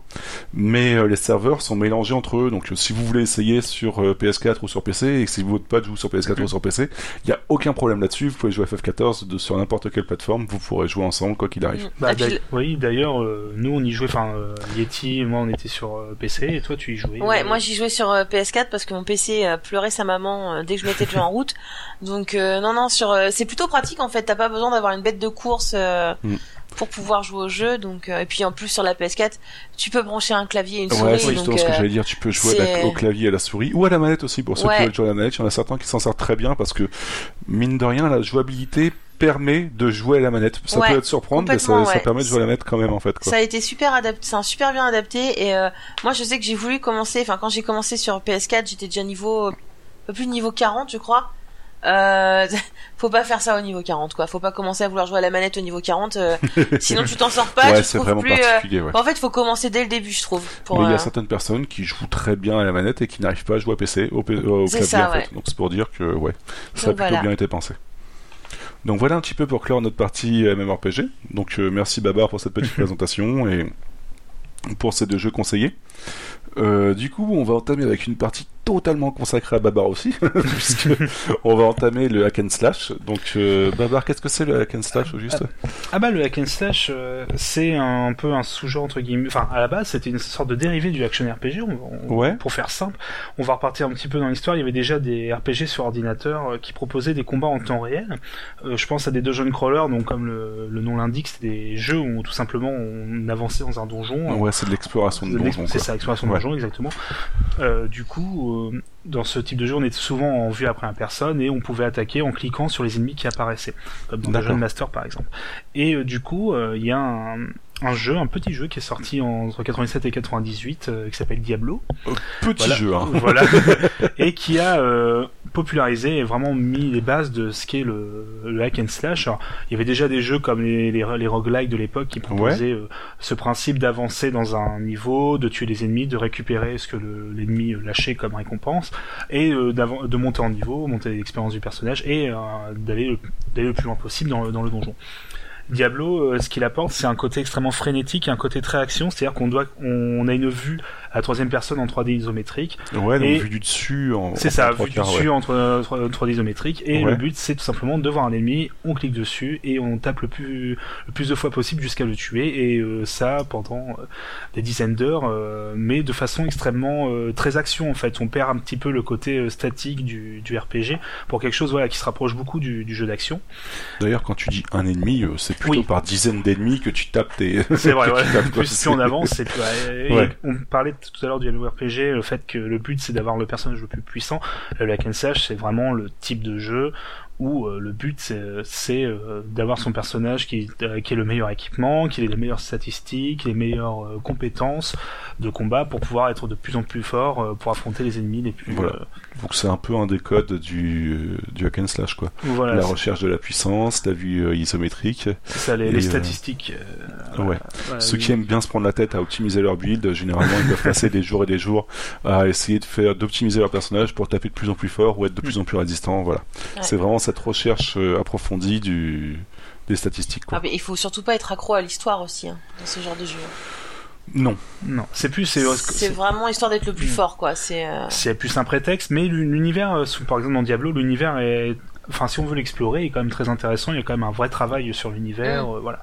Mais Diablo, voilà, c'est surtout le, gameplay qui, euh, pour le coup, contrairement à d'autres styles de RPG dont, on a dit tout à l'heure, euh, ce qui est assez euh, original, c'est que ça, demande beaucoup d'agilité mine de rien. Avant, c'était des jeux assez passifs où on n'avait pas besoin d'être quelqu'un d'agile avec son sa manette ou son clavier pour pouvoir réussir.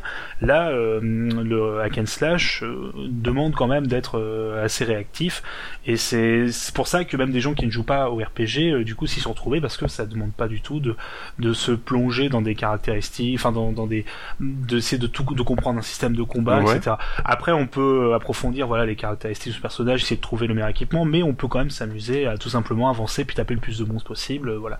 Et il y a aussi tout ce qui est euh, procédure généré euh, de façon procédurale dans ce type de jeu, c'est les niveaux et surtout ce qui est le plus drôle, c'est les noms des armes ou les noms des objets où souvent le, le jeu prend des, des mots au hasard et, met ensemble, ce qui donne des noms assez euh, rigolos D'accord.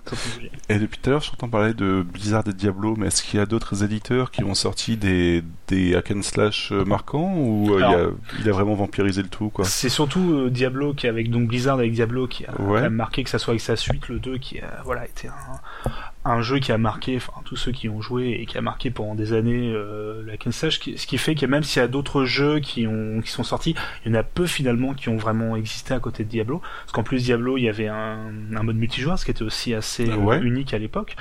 Et enfin c'est un jeu de toute façon, il faudra qu'on en reparle dans une autre émission d'Ablo qui a voilà qui a apporté énormément de choses en fait euh, aux jeux vidéo mine de rien. Mais euh, si, pour parler d'un autre jeu, euh, du coup je pense que je vais plus te laisser la parole pour parler simplement de d'un jeu auquel tu joues très peu en ce moment. C'est ça? bon, j'ai un peu beaucoup bloqué sur Pass of Exile, j'avoue. du coup, pour parler de Pass of Exile, je vais me permettre de parler un petit peu plus en profondeur de Diablo 2 et de Diablo 3 et surtout de la différence entre Diablo 2 et Diablo 3 en fait. Euh, Diablo 2 à l'époque avait un système d'optimisation de build, c'est-à-dire que, une recherche d'optimisation de build, c'est-à-dire que le joueur qui créait son build avait acquis des compétences, pardon, et euh, ces compétences, il ne peut pas les changer une fois qu'il les a acquis. Donc, si tu as une sorcière qui se spécialise dans le givre et qui sans faire exprès achète un, bah, enfin, apprend un sort spécialisé dans le feu, globalement, bah, tu as niqué ton build, tout simplement, et tu as niqué ton personnage parce que tu peux pas recommencer ton build. Voilà. C'était vraiment une euh, sévère et euh, et euh, impardonnable, enfin super exigeant point de vue recherche de, de, build. Voilà. Donc on avait ce côté-là. On avait aussi le côté que Diablo 2 était vachement glauque, sombre et assez crade en fait dans son dans son design en quelque sorte. C'est-à-dire que quand il y avait de la moisissure, il y en avait partout, quand il y avait du sang, il y en avait partout, etc. Ce genre d'ambiance assez, euh, bah pas, ouais, qui vous mettait assez mal à l'aise en fait en quelque sorte quand vous jouez. Alors que Diablo 3 en fait, euh, bah bon déjà les développeurs se sont dit si on continue à, avoir des builds, une recherche de builds super exigeante et d'être euh, d'être bah, de, ne pas assez se casualiser là-dessus, beaucoup de joueurs vont gueuler, donc euh, ils ont décidé que si tu foires ton build, tu peux toujours le recommencer sans aucun problème. Donc voilà, donc ce qui fait que généralement, si t'es un guerrier que tu récupères un matos qui est beaucoup plus recommandé pour ce build-là, tu vas le changer en cours de jeu et il y aura aucun problème de ce côté-là, tu vois. Alors que euh, sur Diablo 2 ne proposait pas ça et surtout euh, Diablo 3 est aussi beaucoup plus aseptisé point de vue design en fait c'est à dire que bon ok ça reste toujours sombre mais ça reste mais ça passe beaucoup mieux auprès du grand public en fait en quelque sorte. Ce qui fait que ok le grand public s'y est mis sans aucun problème, certains fans de Diablo 2 s'y est mis sans aucun problème et d'autres fans de Diablo 2 ont juste crié au scandale parce que le, les niveaux n'étaient pas assez sombres, le jeu n'était pas assez exigeant et il n'y avait pas vraiment de, vraies grosses recherches autour du gameplay, enfin autour des builds. Voilà, ce qui permet, ce qui limitait un petit peu le tout un développeur a essayé de trouver une solution à ce genre de problème-là et en fait a sorti, euh, enfin un des développeurs, une, euh, une boîte de développement ont décidé de bosser sur un jeu qui s'appelle Pass of Exile en fait. Donc euh, ce jeu-là propose une ambiance beaucoup plus glauque avec un design beaucoup plus sombre et un bon pour certains diront pixelisé parce que ça reprend le design de Diablo 2 donc beaucoup plus moche en fait quoi mais bon moi je dirais que c'est d'époque donc ça reste intéressant. Euh, on a aussi une recherche dans l'exigence point de vue gameplay parce que les builds sont beaucoup plus exigeants et on a globalement un sphérié. Bon, pour ceux qui connaissent pas du tout le sphérié, faut s'imaginer ça comme une sorte d'arbre avec différentes branches de compétences. Vous pouvez naviguer au fur et à mesure, au fur et à mesure que vous montez le niveau sur l'arbre, mais vous pouvez jamais faire demi-tour sur les compétences que vous avez appris. Donc ça reste quand même assez exigeant là-dessus. Euh, l'avantage de Pass of Exile, c'est qu'il est gratuit. Après, euh, Babar, je sais que toi, t'as pas spécialement recherché l'exigence de point de vue gameplay et point de vue build. Tu as joué plutôt de, on peut, on peut vraiment s'amuser. Ouais. Oui, on peut s'amuser totalement. Ça reste un slash avec hack slash, pardon, avec des avec un, des sensations. Enfin, on a l'impression de jouer à Diablo 2, mais dans le bon sens du terme. C'est euh, pour moi c'est un très très bon jeu pour. De toute façon même Diablo, je j'étais pas j'ai pas allé assez loin pour euh, vraiment euh, chercher à tout prix les meilleures statistiques. Donc moi je me ça me satisfait totalement d'avoir un jeu qui est vraiment efficace dans sa construction. D'accord. Donc pour résumer un petit peu, on a d'un côté Pass of Exile qui est gratuit avec une recherche beaucoup plus exigeante, et d'un autre côté on a Diablo 3 qui est payant mais beaucoup plus accessible pour mm. ceux qui veulent vraiment débuter. Donc c'est vraiment deux styles différents. Après, euh, les deux jeux proposent aussi un petit mode qui est un peu particulier, qui est le mode hardcore. Globalement, quand vous perdez votre personnage, il enfin quand vous mourrez, vous perdez votre personnage définitivement. Donc ça peut être intéressant aussi de ce côté-là. C'est pas spécialement euh, contre les nouveaux joueurs, quoi. Il y a des nouveaux joueurs qui peuvent très bien s'y juste au mode hardcore, mais voilà. Donc euh, pour résumer, Pass of Exile et Diablo 3 pour hmm. découvrir le genre. Euh, voilà un petit peu ce qui résume le hack and slash. Donc, euh, on va se permettre de faire une petite pause musicale et puis on reviendra ensuite pour la dernière partie euh, qui concerne le TRPG et puis d'autres petites choses.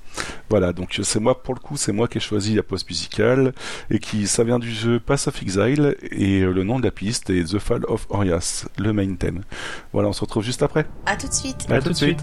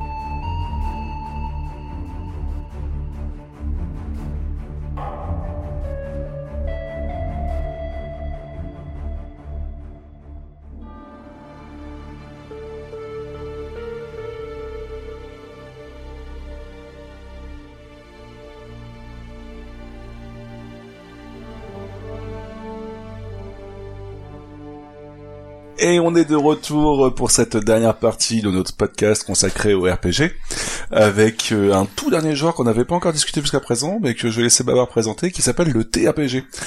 Babar, c'est quoi le TRPG Alors, le TRPG, plus que vraiment un style de RPG, c'est euh, on est c'est plus un style de système de combat tout simplement comme son nom l'indique. TRPG c'est tactical RPG donc avant qu'il y ait vraiment des tactical RPG il y avait plus des jeux de tactique des wargames euh, que ça soit sur ordinateur que sur console euh, voilà des jeux de stratégie simplement qui n'étaient pas en temps réel mais avec ce principe on place ses unités sur euh, autant comme sur les jeux de plateau simplement on place ses unités sur une carte puis des combats se font puis voilà. Le TRPG va plutôt va reprendre ce principe en fait en, en donnant une une histoire, simplement reprenant en fait les codes du RPG pour tout ce qui est histoire, background, et garder ce type de système de combat. C'est-à-dire qu'on n'aura pas un système de combat classique comme d'autres RPG, que ça soit des, du système de combat en temps réel ou au tour par tour. Là, on aura un, donc un tour par tour, mais où la hum, position de ces euh, de ces personnages va être extrêmement importante en fait, et euh, où un nombre de règles assez euh, impressionnantes du coup va se mettre en place, que ça soit l'environnement, le terrain qui va influer sur du coup les beaucoup de statistiques aussi également. Est-ce que mon personnage va pouvoir toucher l'adversaire euh, selon la distance, etc.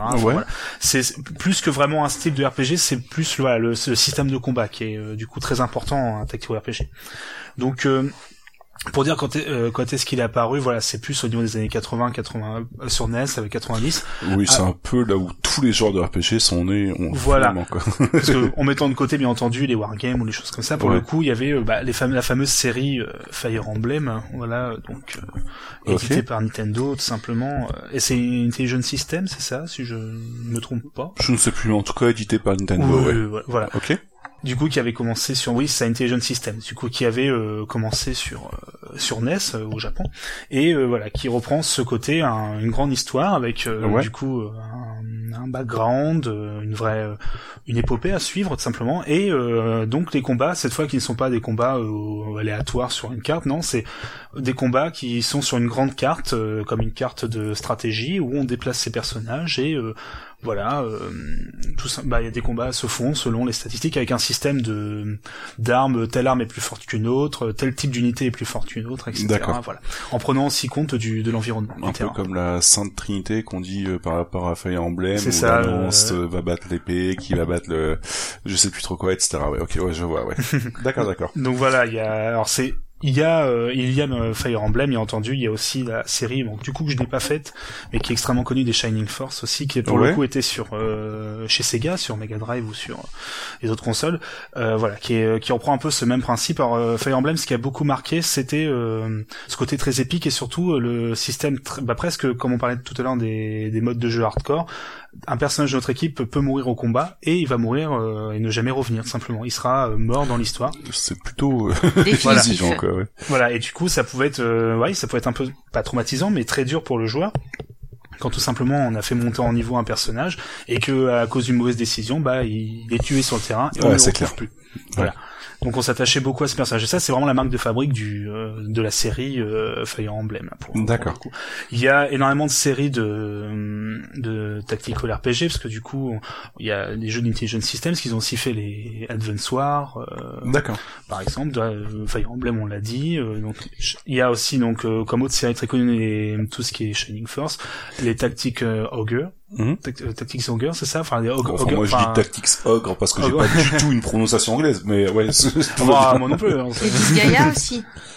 Ouais, et puis il y a même euh... Il y a pardon Disgaea. Oui, Disgaea. J'allais en parler. Oui, c'est une. Euh, du coup, c'est surtout un autre euh, éditeur développeur qui est Nipponichi euh, Software, qui du coup a fait aussi énormément de tactiques. En fait, font toujours de RPG. Du coup, la fameuse série des Disgaea, qui est peut-être ce qui est actuellement un des une des séries avec euh, qui propose des jeux au contenu le plus euh, massif que j'ai pu voir depuis je ne sais pas combien de temps. Enfin, chaque Disgaea peut se, ça se voit tout de suite de toute façon au compteur d'heures euh, qu'on peut voir pendant quand on se sa partie. Souvent dans les jeux ça monte aux dizaines d'heures, donc souvent ça se bloque à 99 heures. Bon, certains jeux montent à plus de 100 heures. Là, on peut monter à plus de 1000 heures de jeu en fait, euh, tout simplement. Euh, on peut monter ses personnages, je crois, à plus de 9999 au niveau du niveau. c'est vraiment dans l'extravagance la plus totale. mais c'est volontaire. Disgaea, c'est toujours en faire plus, plus, plus, plus. Et c'est un jeu qui est qui peut faire très peur pour les néophytes parce que bah il y a énormément énormément de choses à, apprendre. Il y a beaucoup beaucoup de règles euh, de sur les de règles de combat au niveau de l'environnement, mm. des combos, de voilà. Mais c'est un c'est un style de jeu que alors je suis très mauvais au tactical RPG, mais pourtant j'adore c'est un style euh, voilà c'est parce que je c'est je pense c'est uniquement ce côté euh, c'est souvent l'aspect graphique souvent qui me plaît euh, souvent c'est en, isométrique et souvent il y a je sais pas ce côté d'être le fait de monter une stratégie même si je suis très mauvais ça des fois quand j'y arrive bah ça me fait extrêmement plaisir en fait. D'où les Fire Emblem qui sont plus ont, une histoire qu'on peut suivre et on peut vraiment la suivre comme un vrai RPG tout simplement. D'accord. Moi c'est ce qui fait justement que j'aime pas du tout en fait. Moi j'appelle ça les jeux à cases et j'ai horreur de ça. Le fait de réfléchir à une stratégie et en plus de pouvoir perdre ton personnage définitivement, moi ça me ça me calme direct en fait. C'est vraiment pas un truc que j'aime de devoir réfléchir à euh, alors attends si j'avance de deux cases l'autre il va me tuer du premier coup mais si je recule je vais pas y arriver. Enfin c'est pas quelque chose moi qui me plaît déjà parce que je suis nulle hein et parce que je sais pas le système de cases je trouve pas ça euh, c'est trop réfléchi, c'est pas naturel en fait pour moi. Et du coup moi ça me gêne. Moi, j'aurais plein de petites questions. Je suis désolé, Babar, mais euh, depuis tout à l'heure, tu parles de jeux principalement euh, japonais et sur console, mais euh, est-ce que c'est que japonais et est-ce que c'est que sur console le genre de ce genre de jeu? Alors principalement, c'est un style qui est bah, surtout des studios japonais qui maîtrisent vraiment le mieux ce, ce type de jeu. on pense par exemple, bah du coup, on, a dit Fire Emblem, ça, etc., ou même les Front Mission, qui était une série mhm. de SquareSoft. Mais en, en fait, j'ai pas vraiment de tactical RPG comme ça en tête venant d'Occident, on va dire. Parce que moi j'en aurais un proposé, mais je sais pas si c'est du straté de la stratégie ou du tactical. tu vois. C'est pour ça, c'est pour ça. Il y a, je pense, bah vas-y, je te laisse. Euh, XCOM par exemple, euh, qu'on a entendu qui a brillé euh, depuis ces dernières années en fait, qu'on entend pas mal parler. XCOM, XCOM 2 par exemple. Alors c'est, je pense c'est plus un, alors ça se rapproche beaucoup du tactical RPG, le système de combat et c'est purement du tactical RPG, ça c'est mhm. sûr. Euh, mais ça se rapproche plus, de, je pense, d'un jeu stratégie avec un. En plus, XCOM, il y a de la gestion, il y a, il y a plein de choses. Ça, on peut le rapprocher, oui. Ça, je pense, ça se rapproche. On peut presque le mettre dans la catégorie, euh, même si c'est plus un jeu stratégie. La, la, frontière entre. Euh, oui stratégie et tactical, je me, je me pose vraiment la question des fois pour certains jeux. Alors on dit on dit tactical RPG, c'est c'est vraiment plus pour rapprocher du JRPG en fait, je pense. Ouais. Le côté d'avoir associé euh, tout le background et tout ce côté, comme tu as parlé, une histoire assez linéaire euh, du JRPG avec un système de combat qui est beaucoup plus euh, qui est un peu différent qui est travaillé pour D'accord, donc le tactical RPG, on pourrait résumer ça par un JRPG avec de la stratégie, c'est ça? On pourrait dans un sens. D'accord, OK. Voilà, pour vraiment résumer, hein, mais mmh. euh, c'est un style à part entière mine de rien quand même, parce qu'il y a des, des, grands jeux dans ce style quand même. Et euh, on peut aussi penser à des jeux comme Westland 2 avec un. Ouais, c'est justement ça la question que je me posais en fait. C'est plus ça. Alors c'est vrai qu'il y a pas mal de beaucoup de CRPG, on en parlait tout à l'heure de Fallout, qui ont un système de, de combat qui se rapproche beaucoup du euh, tactical parce qu'on déplace son personnage sur le terrain. Ouais, il y a, avec des distances, c'est ça, il etc. Question de point d'action, c'est-à-dire qu'on peut en un temps donné, on peut, enfin en un temps donné pendant un, pendant un tour, on peut faire un temps de point d'action, on peut avancer de temps de pas, on peut faire un tir, enfin on peut faire une attaque, ou plutôt se se protéger. Enfin, tout est tout est une question de rythme en fait souvent dans les, euh, les... c'est vraiment sur la notion de point d'action. Ouais, D'accord. Mais Donc au final, ouais. Oui, de là à dire que Fallout est un tactical RPG, je pense pas. Mais c'est le système de combat du coup qui se rapproche d'un tactical RPG. D'accord, ouais. Donc ouais, donc le tactical c'est vraiment beaucoup plus japonais et beaucoup plus. C'est pour, euh, c'est pour ça. On, je pense qu'en dit RPG, c'est beaucoup plus pour un style de jeu qui est purement japonais, je pense. D'accord. Ok, ok. Enfin, ça c'est mon interprétation. Après, bien entendu, on peut en débattre. Il doit y avoir beaucoup de jeux que je ne connais pas bien entendu qui pourrait, me donner tort, mais la plupart des tactical RPG auxquels j'ai joué, ce sont des jeux japonais. D'accord. Tout simplement. Et euh, donc du coup, est-ce qu'il y aurait deux genres de jeux que, enfin deux jeux que tu pourrais euh, conseiller à Sushi, euh, malgré qu'elle ne soit pas fan des des cases C'est vrai que je j'avais noté donc les Fire Emblem parce que c'est sûrement la série la plus connue et qui propose un gameplay mine de rien qui est assez, il n'y a pas énormément de règles qui euh, enfin c'est pas il y a pas beaucoup de règles qui viennent s'ajouter au principe de base euh, du jeu donc on peut facilement le comprendre. Et même s'il y a quand même voilà un côté stratégique assez approfondi on peut facilement comprendre les règles. Je pense Fire Emblem ça reste quand même une série euh, plutôt simple d'accès qui est difficile, mais qui est simple d'accès. On peut, ce sont des jeux difficiles, mais on peut quand même facilement rentrer dedans. Euh, J'ai aussi noté, c'était les Final Fantasy Tactics, qui est une série un peu à part des Final Fantasy. Oui, qui sont excellents. Épisode de PlayStation qui est un très très très grand jeu, faut, faut le dire. Euh, mais pour le coup, je préférais plutôt l'épisode Advance pour euh, les débutants, parce que ça garde le côté euh, assez touffu de Final Fantasy Tactics euh, PlayStation, parce que voilà, il y a le Final Fantasy Tactics sur PlayStation n'est pas le même épisode que sur Game Boy Advance. Ah, je voilà. pas au courant en fait. Ce ne sont pas du tout les mêmes jeux pour le coup. Qu'est-ce qui change juste euh, Le genre lui-même, c'est euh, au niveau de l'univers, de l'histoire, c'est absolument pas le, le, même jeu. D'accord, ok. Voilà, c'est vraiment deux jeux différents. Ça qu'on pourrait croire, mais non, c'est vraiment celui de Final Fantasy Tactics, c'est une histoire très sombre par exemple. donc du coup, je pense qu'il faudra un jour on en reparlera aussi, je pense. Euh. D'accord. Mais euh, c'est vrai que je pensais à des jeux comme euh, Valkyria Chronicle récemment qui peuvent aussi un comment dire un peu rassurer les débutants parce que c'est un dans une vue TPS, on a un tactical RPG. On, déplace son personnage comme dans un, TPS, donc comme dans un Gears of War ou d'autres jeux, et on doit viser l'ennemi avec son arme. Mais il y a toujours ce système de points d'action, de de, de, pourcentage de réussite, etc. Donc je pense que Valkyria Chronicle vont surtout le premier, euh, le deuxième est sur PSP, je ne l'ai pas encore fait malheureusement, mais c'est un jeu maintenant qu'on peut trouver sur euh, même sur PC, euh, qui était sur PlayStation 3. Ouais. C'était un jeu Sega. Qui il a été refait il y a pas longtemps sur PS4, il me semble, si je dis pas de bêtises. Probablement. Il me semble, ouais. Et voilà, du coup, je pense que ça reste des. Il y a, il y a énormément de jeux, dans, mine de rien, dans le tactique RPG, et c'est vrai que souvent ils peuvent être assez difficiles d'accès, c'est vrai. Mais je pense que ça vaut le coup de, quand même de s'y essayer, ne se rendre compte est-ce qu'on accroche ou pas. Parce que c'est vraiment difficile de trouver un jeu en particulier qui fait qu'on va euh, euh voilà euh, accrocher ou non quoi. C'est donc soit les Shining Force et Fire Emblem ou les Advance Wars voilà. Qui les Advance Wars aussi qui sont des jeux pareils. Par contre qui proposent euh, un, mode multijoueur assez intéressant. À Advance Wars j'ai joué énormément de temps. Ouais. voilà, par exemple plein de gens ont joué à ce jeu sans se rendre compte que c'était un tactical RPG parce que même l'histoire pour le coup est peut-être moins importante mais ça reste un excellent jeu. Du coup, ouais, euh, Final Fantasy Tactics euh, sur GBA, j'avais commencé à y jouer et euh, ce qui est plutôt sympa pour toi Sushi, c'est que le tuto de début en fait avec le lancer de boule de neige, parce qu'en fait au départ c'est quand même des gosses qui font juste une bataille de boule de neige, tu vois le début. Donc c'est que ça t'apprend toutes les tout ce qui est question de distance, de ordre d'attaque, etc. En fait et du coup bah tu découvres ça sans te prendre la tête du tout comme tu découvrirais un JRPG quoi. Et au point de vue de l'histoire, je pense que ça pourrait te plaire aussi parce que je vais pas spoiler non plus, mais c'est quand même un gamin qui se retrouve à être euh, plongé dans l'univers d'un bouquin, donc euh, voilà quoi. Toi qui es très littérature, voilà, ça pourrait. Euh, ça peut être cool effectivement. Après, moi j'avoue que j'avais commencé le tout premier auquel j'ai touché, c'était Disgaea 3 sur PS3. Oh, ça m'a calmé direct. Hein. C'est très difficile d'accès, mais pourtant c'est un des jeux les, enfin les Disgaea, parce que pas que le 3, hein, tous les épisodes, je crois qu'ils en sont au 5 hein, maintenant. Oui. Et ça reste des jeux qui sont mm. extrêmement, enfin qui très généraux au niveau du contenu Hein, coup. moi je sais que ça m'avait calmé. Après euh, les Fire Emblem, enfin le dernier là sur 3DS euh, euh, m'avait fait de l'œil.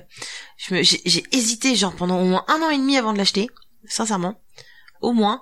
Et un jour j'ai craqué, je l'ai acheté, j'ai dû y jouer peut-être une quinzaine d'heures, mais à la fin je me lassais quoi. J'ai vraiment essayé. Après, euh, la grande différence par rapport à un RPG normal, en fait, c'est que les phases de combat d'un tactical RPG, après tu m'arrêtes si je me trompe, mais euh, j'avais remarqué ça sur Fire Emblem et sur FF euh, Tactics aussi, c'est que un combat parfois peut durer une heure. Ouais, ah c'est ça, ouais. Ah bah moi je sais que mes missions, mes missions duraient au moins une heure, une heure et demie. Hein. Et j'étais en mode facile. Parce hein, que c'est vraiment de la, bah, c'est pas de la grosse stratégie comme un jeu de stratégie qu'on pourrait avoir sur PC, mais mine de rien, il y a quand même énormément de phases de réflexion sur si je fais ça, est-ce que je vais être safe ou pas, enfin, est-ce mhm. que je vais être en sécurité ou pas, si je fais ça, est-ce que je risque de perdre mon personnage, etc. Quoi. Mhm. Donc euh, voilà, il y a énormément de prise de tête là-dessus, sur euh, donc euh, c'est peut-être ça qui t'a déconcerté un petit peu par rapport à un JRPG où un combat se boucle en 30 secondes par exemple. c'est ça, ouais. Voilà. Ouais. Mais pour le coup, ça peut permettre à des gens qui sont pas forcément attirés par le RPG de d'aller sur un sur ce style de jeu, parce que de rentrer entre guillemets dans le pour découvrir les RPG parce que c'est euh, au niveau du 6 dans les jeux de stratégie, ça peut être vraiment une bonne alternative. Ouais, et puis même ceux qui n'ont pas l'habitude de jouer aux jeux vidéo, euh, s'ils aiment bien les jeux de société, on retrouve un petit peu cette ambiance de jeux de société en fait avec mhm. les cases, etc. Et donc du coup, bah, ça peut être sympathique pour euh, cela aussi, quoi. Donc mine de rien, ouais. Ok, ok. Bon bah, je te remercie Babar pour cette dernière partie, bah, ce dernier genre de RPG. bon bah, pour résumer, du coup, Sushi, c'est toi qui te demandais c'était quoi les différents genres de RPG. On a donc du euh, CRPG, donc computer RPG, on a du euh, de l'action RPG, du JRPG, donc euh, Japanese RPG, on a du tactical RPG, on a, on a du MMORPG, donc tu vois, ce n'est pas que Tales of voilà. Et euh, par contre, ce qui nous a surpris avec Babar quand on bossait un petit peu sur le sujet de ce podcast-là, c'est que, bah mine de rien, il y a tout un tas de jeux en fait qui n'ont rien à voir avec le RPG et que, bah, je disais tout à l'heure, l'amélioration des compétences, de leveling, etc. Bah, on le retrouve aussi sur pas mal d'autres jeux en fait quoi. Mm. Euh, j'avais vu, euh, bah ça m'avait marqué déjà à l'époque quand j'étais gosse, mais euh, Grand Turismo par exemple, l'amélioration de sa voiture sonnait un petit peu comme l'amélioration des compétences d'un personnage dans un dans un RPG quoi. Euh, Forza Motorsport, il y avait carrément un leveling par exemple quoi. Tu tu vois ce genre de choses là. Même Mario Power Tennis, qui est un jeu de tennis de base, il y avait un entre guillemets un scénario de JRPG avec euh, la montée en puissance, bah comme un anime, la montée en puissance du personnage principal typique shonen, avec des points de compétences, des levels, etc. Quoi. Bah, Donc version euh, Game Boy, enfin la version portable de Mario Tennis, c'était il y avait un mode RPG, Ouais, c'est ça, ouais, c'était assez hallucinant mm. là-dessus quoi. Donc euh, ouais, euh, et du coup, bah il y a énormément de jeux, de jeux maintenant qui incorporent des composantes RPG en fait. Ah bah, je pense maintenant le RPG entre guillemets, le côté pur entre guillemets du RPG, on... c'est quelques jeux en particulier et maintenant, comme tu as dit, on trouve de façon parfois un peu improbable euh, du RPG euh, même si c'est pas nouveau hein, il y avait déjà des jeux à l'époque euh, j'ai souvenir je j'ai plus la date ni le nom du jeu mais un une sorte de RPG avec un jeu de course. C'est-à-dire qu'on jouait un pilote et on, quand on combattait un un autre pilote bah c'était une course en fait une course se passait quoi. Et on montait en niveau. Enfin c'était c'était assez drôle. Après il y a aussi les jeux d'action aventure par exemple qui sont beaucoup plus avec des composantes RPG par exemple au dernier podcast Sushi tu présentais Horizon Zero Dawn. Bah c'est typiquement un jeu d'action aventure, sauf que ça pourrait totalement te te mm. surprendre parce que enfin te surprendre ça pourrait brouiller des pistes parce que ça reprend des composantes d'action RPG c'est-à-dire mm. que ton personnage a des compétences il euh, monte en niveau façon de parler il s'occupe de plus en plus avec un équipement meilleur et il gagne des, des, des compétences euh, spéciales etc donc euh, ouais ça peut perturber en fait maintenant on a des vraiment des composantes RPG dans pas mal de genres de jeux en fait quoi par exemple dans c'est toi par exemple Babar qui a joué un petit peu à NBA 2K oui alors c'est ça qui est oui c'est vrai NBA 2K, euh, on, joue un peu, enfin le mode euh, carrière entre guillemets, où on joue un perso, un seul joueur et on le fait évoluer dans sa carrière. Euh, et donc il y a une montée en niveau, des statistiques au fil des matchs. selon ce que l'on fait, on est plus fort dans telle ou telle catégorie. L'exemple le, plus connu que les gens se mine de rien ont joué sans s'en rendre compte. Les composantes de RPG, c'est simplement les Call of Duty depuis euh, l'épisode Modern Warfare, donc le mode multi, le mode multijoueur où il y a une mm. montée en niveau. Bon, il n'y a pas d'augmentation des caractéristiques du, du, du joueur, mais euh, il y a ce côté on monte en niveau et maintenant euh, trouver un jeu multi, un jeu de tir multi ou même un jeu en multi tout court où il n'y a pas ce côté de monter en niveau, c'est de plus en plus rare en fait. Oui, c'est clair. Ouais. Et on, bon après c'est tout un, un, autre style, mais il y avait les fameux jeux à l'époque qui mélangeaient un petit peu le RPG. il y avait les Ultima Underworld qui étaient des, des sortes de, de John Crawler en fait en vue subjective avec euh, qui mélangeait à la fois ce côté euh, jeu de rôle avec euh, de l'action et les fameux System Shock qui sont voilà des vrais mélanges de de FP enfin de FPS au niveau de la vue mais avec des éléments de RPG d'aventure. Enfin c'est le mélange a toujours existé en fait. Mais ça de plus en plus maintenant c'est presque devenu indispensable voilà.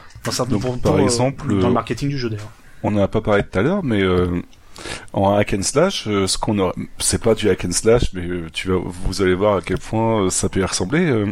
on a Borderlands 2 qui est un FPS tout court, mais avec mm. il y a tellement de composantes du RPG que du coup on se retrouve avec du loot, une amélioration des compétences de son personnage, des armes uniques, des niveaux à refaire pour monter en compétences et de faire de plus en plus de dégâts, un système de classes de personnages, etc. Donc mm des, milliers de, enfin des centaines d'ennemis à battre en même temps, ce genre de choses là, quoi.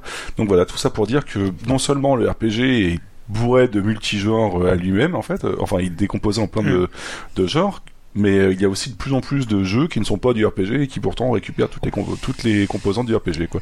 Donc ouais, ça peut éviter ça peut brouiller un petit peu certaines personnes qui mm. découvrent euh, le RPG quoi. Mais voilà, je pensais que c'était un petit peu important d'en parler aussi là-dessus.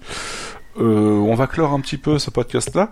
Par contre, euh, si vous voulez plus d'informations concernant les RPG, parce que je pense que 3 heures, ou enfin 2 heures, ça ne suffira pas du tout pour vous raconter tout ce qu'est le RPG, Euh, Babar, tu as lu récemment un livre qui pourrait aiguiller un petit peu les, ah les joueurs là-dessus? Oui, une série de livres, tout simplement, enfin de même de, on va dire un MOOC, donc un mélange entre un magazine et un book, donc un, un livre. C'est simplement les Level Up, donc chez Third Edition, donc une maison mhm. d'édition en France, simplement. Donc ce sont des magazines écrits en français. Level Up, c'est tout simplement un magazine. Alors j'ai plus la euh, je sais pas si ça sort euh, chaque trimestre ou deux fois par an, je, je sais plus. Euh, euh J'aurais dit deux, fois par an, mais je, suis pas sûr en fait. Je, crois, mais du coup c'est à chaque fois un bel ouvrage mine de rien euh, et qui parle de tout simplement du, du jeu de rôle. et en, ce qui est bien, c'est que chaque bon, j'ai déjà fait un article hein, sur le site, mais du coup on peut en reparler, il y a pas de souci. C'est un chaque livre en fait euh, tout est écrit de façon euh, chronologique. On commence par exemple on parlait d'un jeu ou du jeu de rôle papier dans les 70 et plus on avance au fil des pages, plus on remonte le temps, enfin on avance dans le temps pardon du coup et on, on arrive même à des jeux récents et donc ça peut être à la fois des analyses euh, sur l'univers d'un jeu, ça peut être de son système de combat, tout simplement un dossier souvent énorme sur une saga en particulière. Enfin c'est extrêmement intéressant, on y apprend beaucoup de choses parce que les gens qui écrivent dedans sont des, des connaisseurs quand même et euh, c'est enfin c'est même très bien écrit souvent même tout le temps, tout simplement. Et euh, c'est un, on ouvre, c'est à chaque fois c'est un numéro que je dévore en fait en quelques jours et c'est, j'ai appris euh, énormément de choses en fait juste à la lecture de ces numéros. D'accord, donc voilà, donc on vous recommande par exemple euh, ces bouquins-là si vous voulez avoir plus d'enseignements. Mm. Voilà, donc juste avant de se quitter, on va peut-être faire un petit point sur ce que vous faites en ce moment en fait, Sushi et Babar. Sushi, tu joues à quoi en ce moment toi? À Nier Automata. Nier Automata. c'est quoi et C'est génial. Ouais. Donc en fait, euh, alors je sais pas trop comment raconter l'histoire sans spoiler. Du coup, je vais lire le synopsis que j'ai trouvé sur internet. Je trouve ça plus simple parce que sinon vous êtes sûr que je vais vous spoiler. ah donc le jeu raconte l'histoire de trois androïdes, 2B, 9S et A2, qui se battent contre des machines dans un monde post-apocalyptique. Envoyés par des humains, leur mission est de sauver l'humanité des machines qui ont conquis la Terre et chasser les humains de leur planète. Ils découvrent alors le secret des machines et la vraie raison de la guerre qui les oppose. Donc ce jeu est juste, comment dirais-je, génial. Vraiment, enfin sincèrement c'est un super bon jeu. Donc il est sorti en mars 2017. Il est édité par Square Enix. Et alors, ce qui m'a vraiment plu dans ce jeu déjà c'est la direction artistique. Enfin je veux dire, il est super beau, les personnages sont vraiment bien faits, très fins, enfin très jolis. En plus, ce qui m'a surpris aussi, c'est le fait que euh, parfois tu joues euh, comme dans un RPG classique, en fait, tu tapes les monstres, et d'un seul coup, tu te retrouves un peu comme dans un, un shoot them up. Oui, c'est ça, ouais. Voilà, où t'as les boules qui sont envoyées, et en fait, t'as l'impression d'avoir 20 styles de jeu dans un seul. en plus, t'as 5 fins. Donc, quand vous voyez le premier, la première fois le générique, ne vous posez pas de questions, il faut continuer. ouais, ne vous arrêtez pas. C'est pas, c'est pas spécialement, bah pour ceux qui l'ont fait, ça va en parler. C'est pas spécialement les fins différentes entre Metal Gear Solid ou que vous sauvez mm. Otakon ou Meryl. C'est vraiment des fins différentes. C'est-à-dire que tout le jeu va être différent en fait euh, suivant les différents New Game Plus que vous faites en fait. C'est ça, euh, voilà. C'est ça. Et du coup, quand la première fois vous voyez le générique, continuez, hein, c'est pas fini. Euh, ensuite, pourquoi je le recommande? Parce que je trouve que c'est plutôt original. C'est pas, c'est tellement pas classique. Enfin, je veux dire, quand tu passes du shoot 'em up euh, au RPG classique, l'histoire est plutôt profonde, moi je trouve. Les personnages sont magnifiques. Euh, ce qu'il faut savoir aussi, c'est qu'il a eu un, gros succès, puisque à la base ils avaient édité, je crois, un million de jeux. De base, ils avaient prévu un million de Voilà, c'est ça. Ils en ont vendu 2 millions. Donc, ce qui fait que maintenant, si vous voulez le jeu, allez sur Steam, parce que en boîte, ça va vous coûter une blinde. Et euh, du coup, bah voilà pourquoi je recommande ce jeu. Il est vraiment super. Donc j'espère que bon bah euh, Yeti joue avec moi évidemment. J'espère que Babar pourra le faire bientôt. Ah, j'aimerais beaucoup le faire, ouais. c'est un de mes jeux que voilà, je suis très très triste de ne pas avoir. Ouais, bah, pour moi, c'est un des jeux de l'année, hein, clairement. Euh... D'accord. C'est vraiment super. Bah, bon, pour l'instant, on l'a pas encore fini, mais on reviendra dessus. Je pense qu'on l'a terminé dans un, autre numéro. Et euh, du coup, toi, Babar, tu joues à quoi en ce moment? Alors, outre le fait que je rejoue à plein de vieux jeux comme d'habitude, euh, là, je suis en train de faire les System Shock, euh, donc ça me prend déjà quelques temps. Mais là, mon jeu de l'année, ça, enfin, mon jeu de l'année, oui, parce que ça va être mon jeu de l'année, c'est sûr. C'est, je l'attendais avec impatience. C'est Cook Serve Delicious 2 et là, je vous vois parce que je sais que je vous ai pas prévenu, donc je voulais voir votre réaction. Tellement surpris. Alors, Quicksand Delicious 2, donc c'est la suite donc du premier Quicksand Delicious, qui est tout simplement une, on va dire, comment dire, c'est une sorte de simulation de gestion de de restaurateur, mais pas un jeu de gestion voilà, on peut, jeu de gestion, je sais pas, les jeux tycoon, hein, les roller coasters, etc. Là, on, en fait, on est tout simplement la personne qui s'occupe du magasin et on a des clients qui arrivent et on doit prendre leurs commandes. Et forcément, chaque commande est volontairement complexe. C'est-à-dire, par exemple, pour faire le moindre repas, que ce soit un sandwich, un hamburger, une pizza, il faut rentrer des, des combinaisons au clavier ou à la manette qui sont complètement improbables. Donc c'est pratiquement un QTE géant. Euh, mais au final, on commence à les, bah, on commence à les, euh, s'apprendre par cœur à force de les refaire. Et en même temps qu'on a trois commandes qui sont en train de cuire, une personne arrive un peu à l'improviste, on doit euh, déboucher les toilettes, on doit poser des des, ah pièges. On a, c'est en fait tout est fait pour qu'on soit sous, sous tension en permanence. Ça c'était déjà le cas du premier épisode qui est un jeu en fait si on adhère au concept on peut y passer, mais moi j'avais passé plus de 40 heures sur le premier, ce qui est beaucoup trop. Euh, surtout en ayant terminé en difficulté même euh, extrême, euh, parce que j'avais envie de voilà de devenir complètement fou sur mon clavier. Mais et le 2, ce qui est assez incroyable, c'est qu'il a une durée de vie qui s'annonce assez énorme. Là j'ai passé déjà beaucoup trop de temps, parce que ça fait moins d'une semaine que je l'ai, j'en suis déjà à plus de 10 heures et j'ai beaucoup trop joué, mais c'est pas grave, je vais encore y jouer beaucoup trop.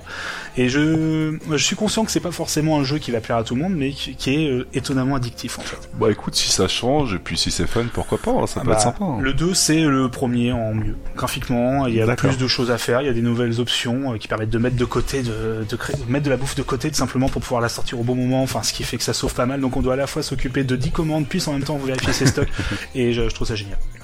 D'accord, d'accord. Ok, bah merci pour cette présentation-là. Et euh, quant à moi, moi en ce moment, je joue un petit coup de cœur, un petit jeu indé en fait, qui est plutôt sympa, qui est créé par le studio. Enfin, c'est même pas un jeu indé, je crois.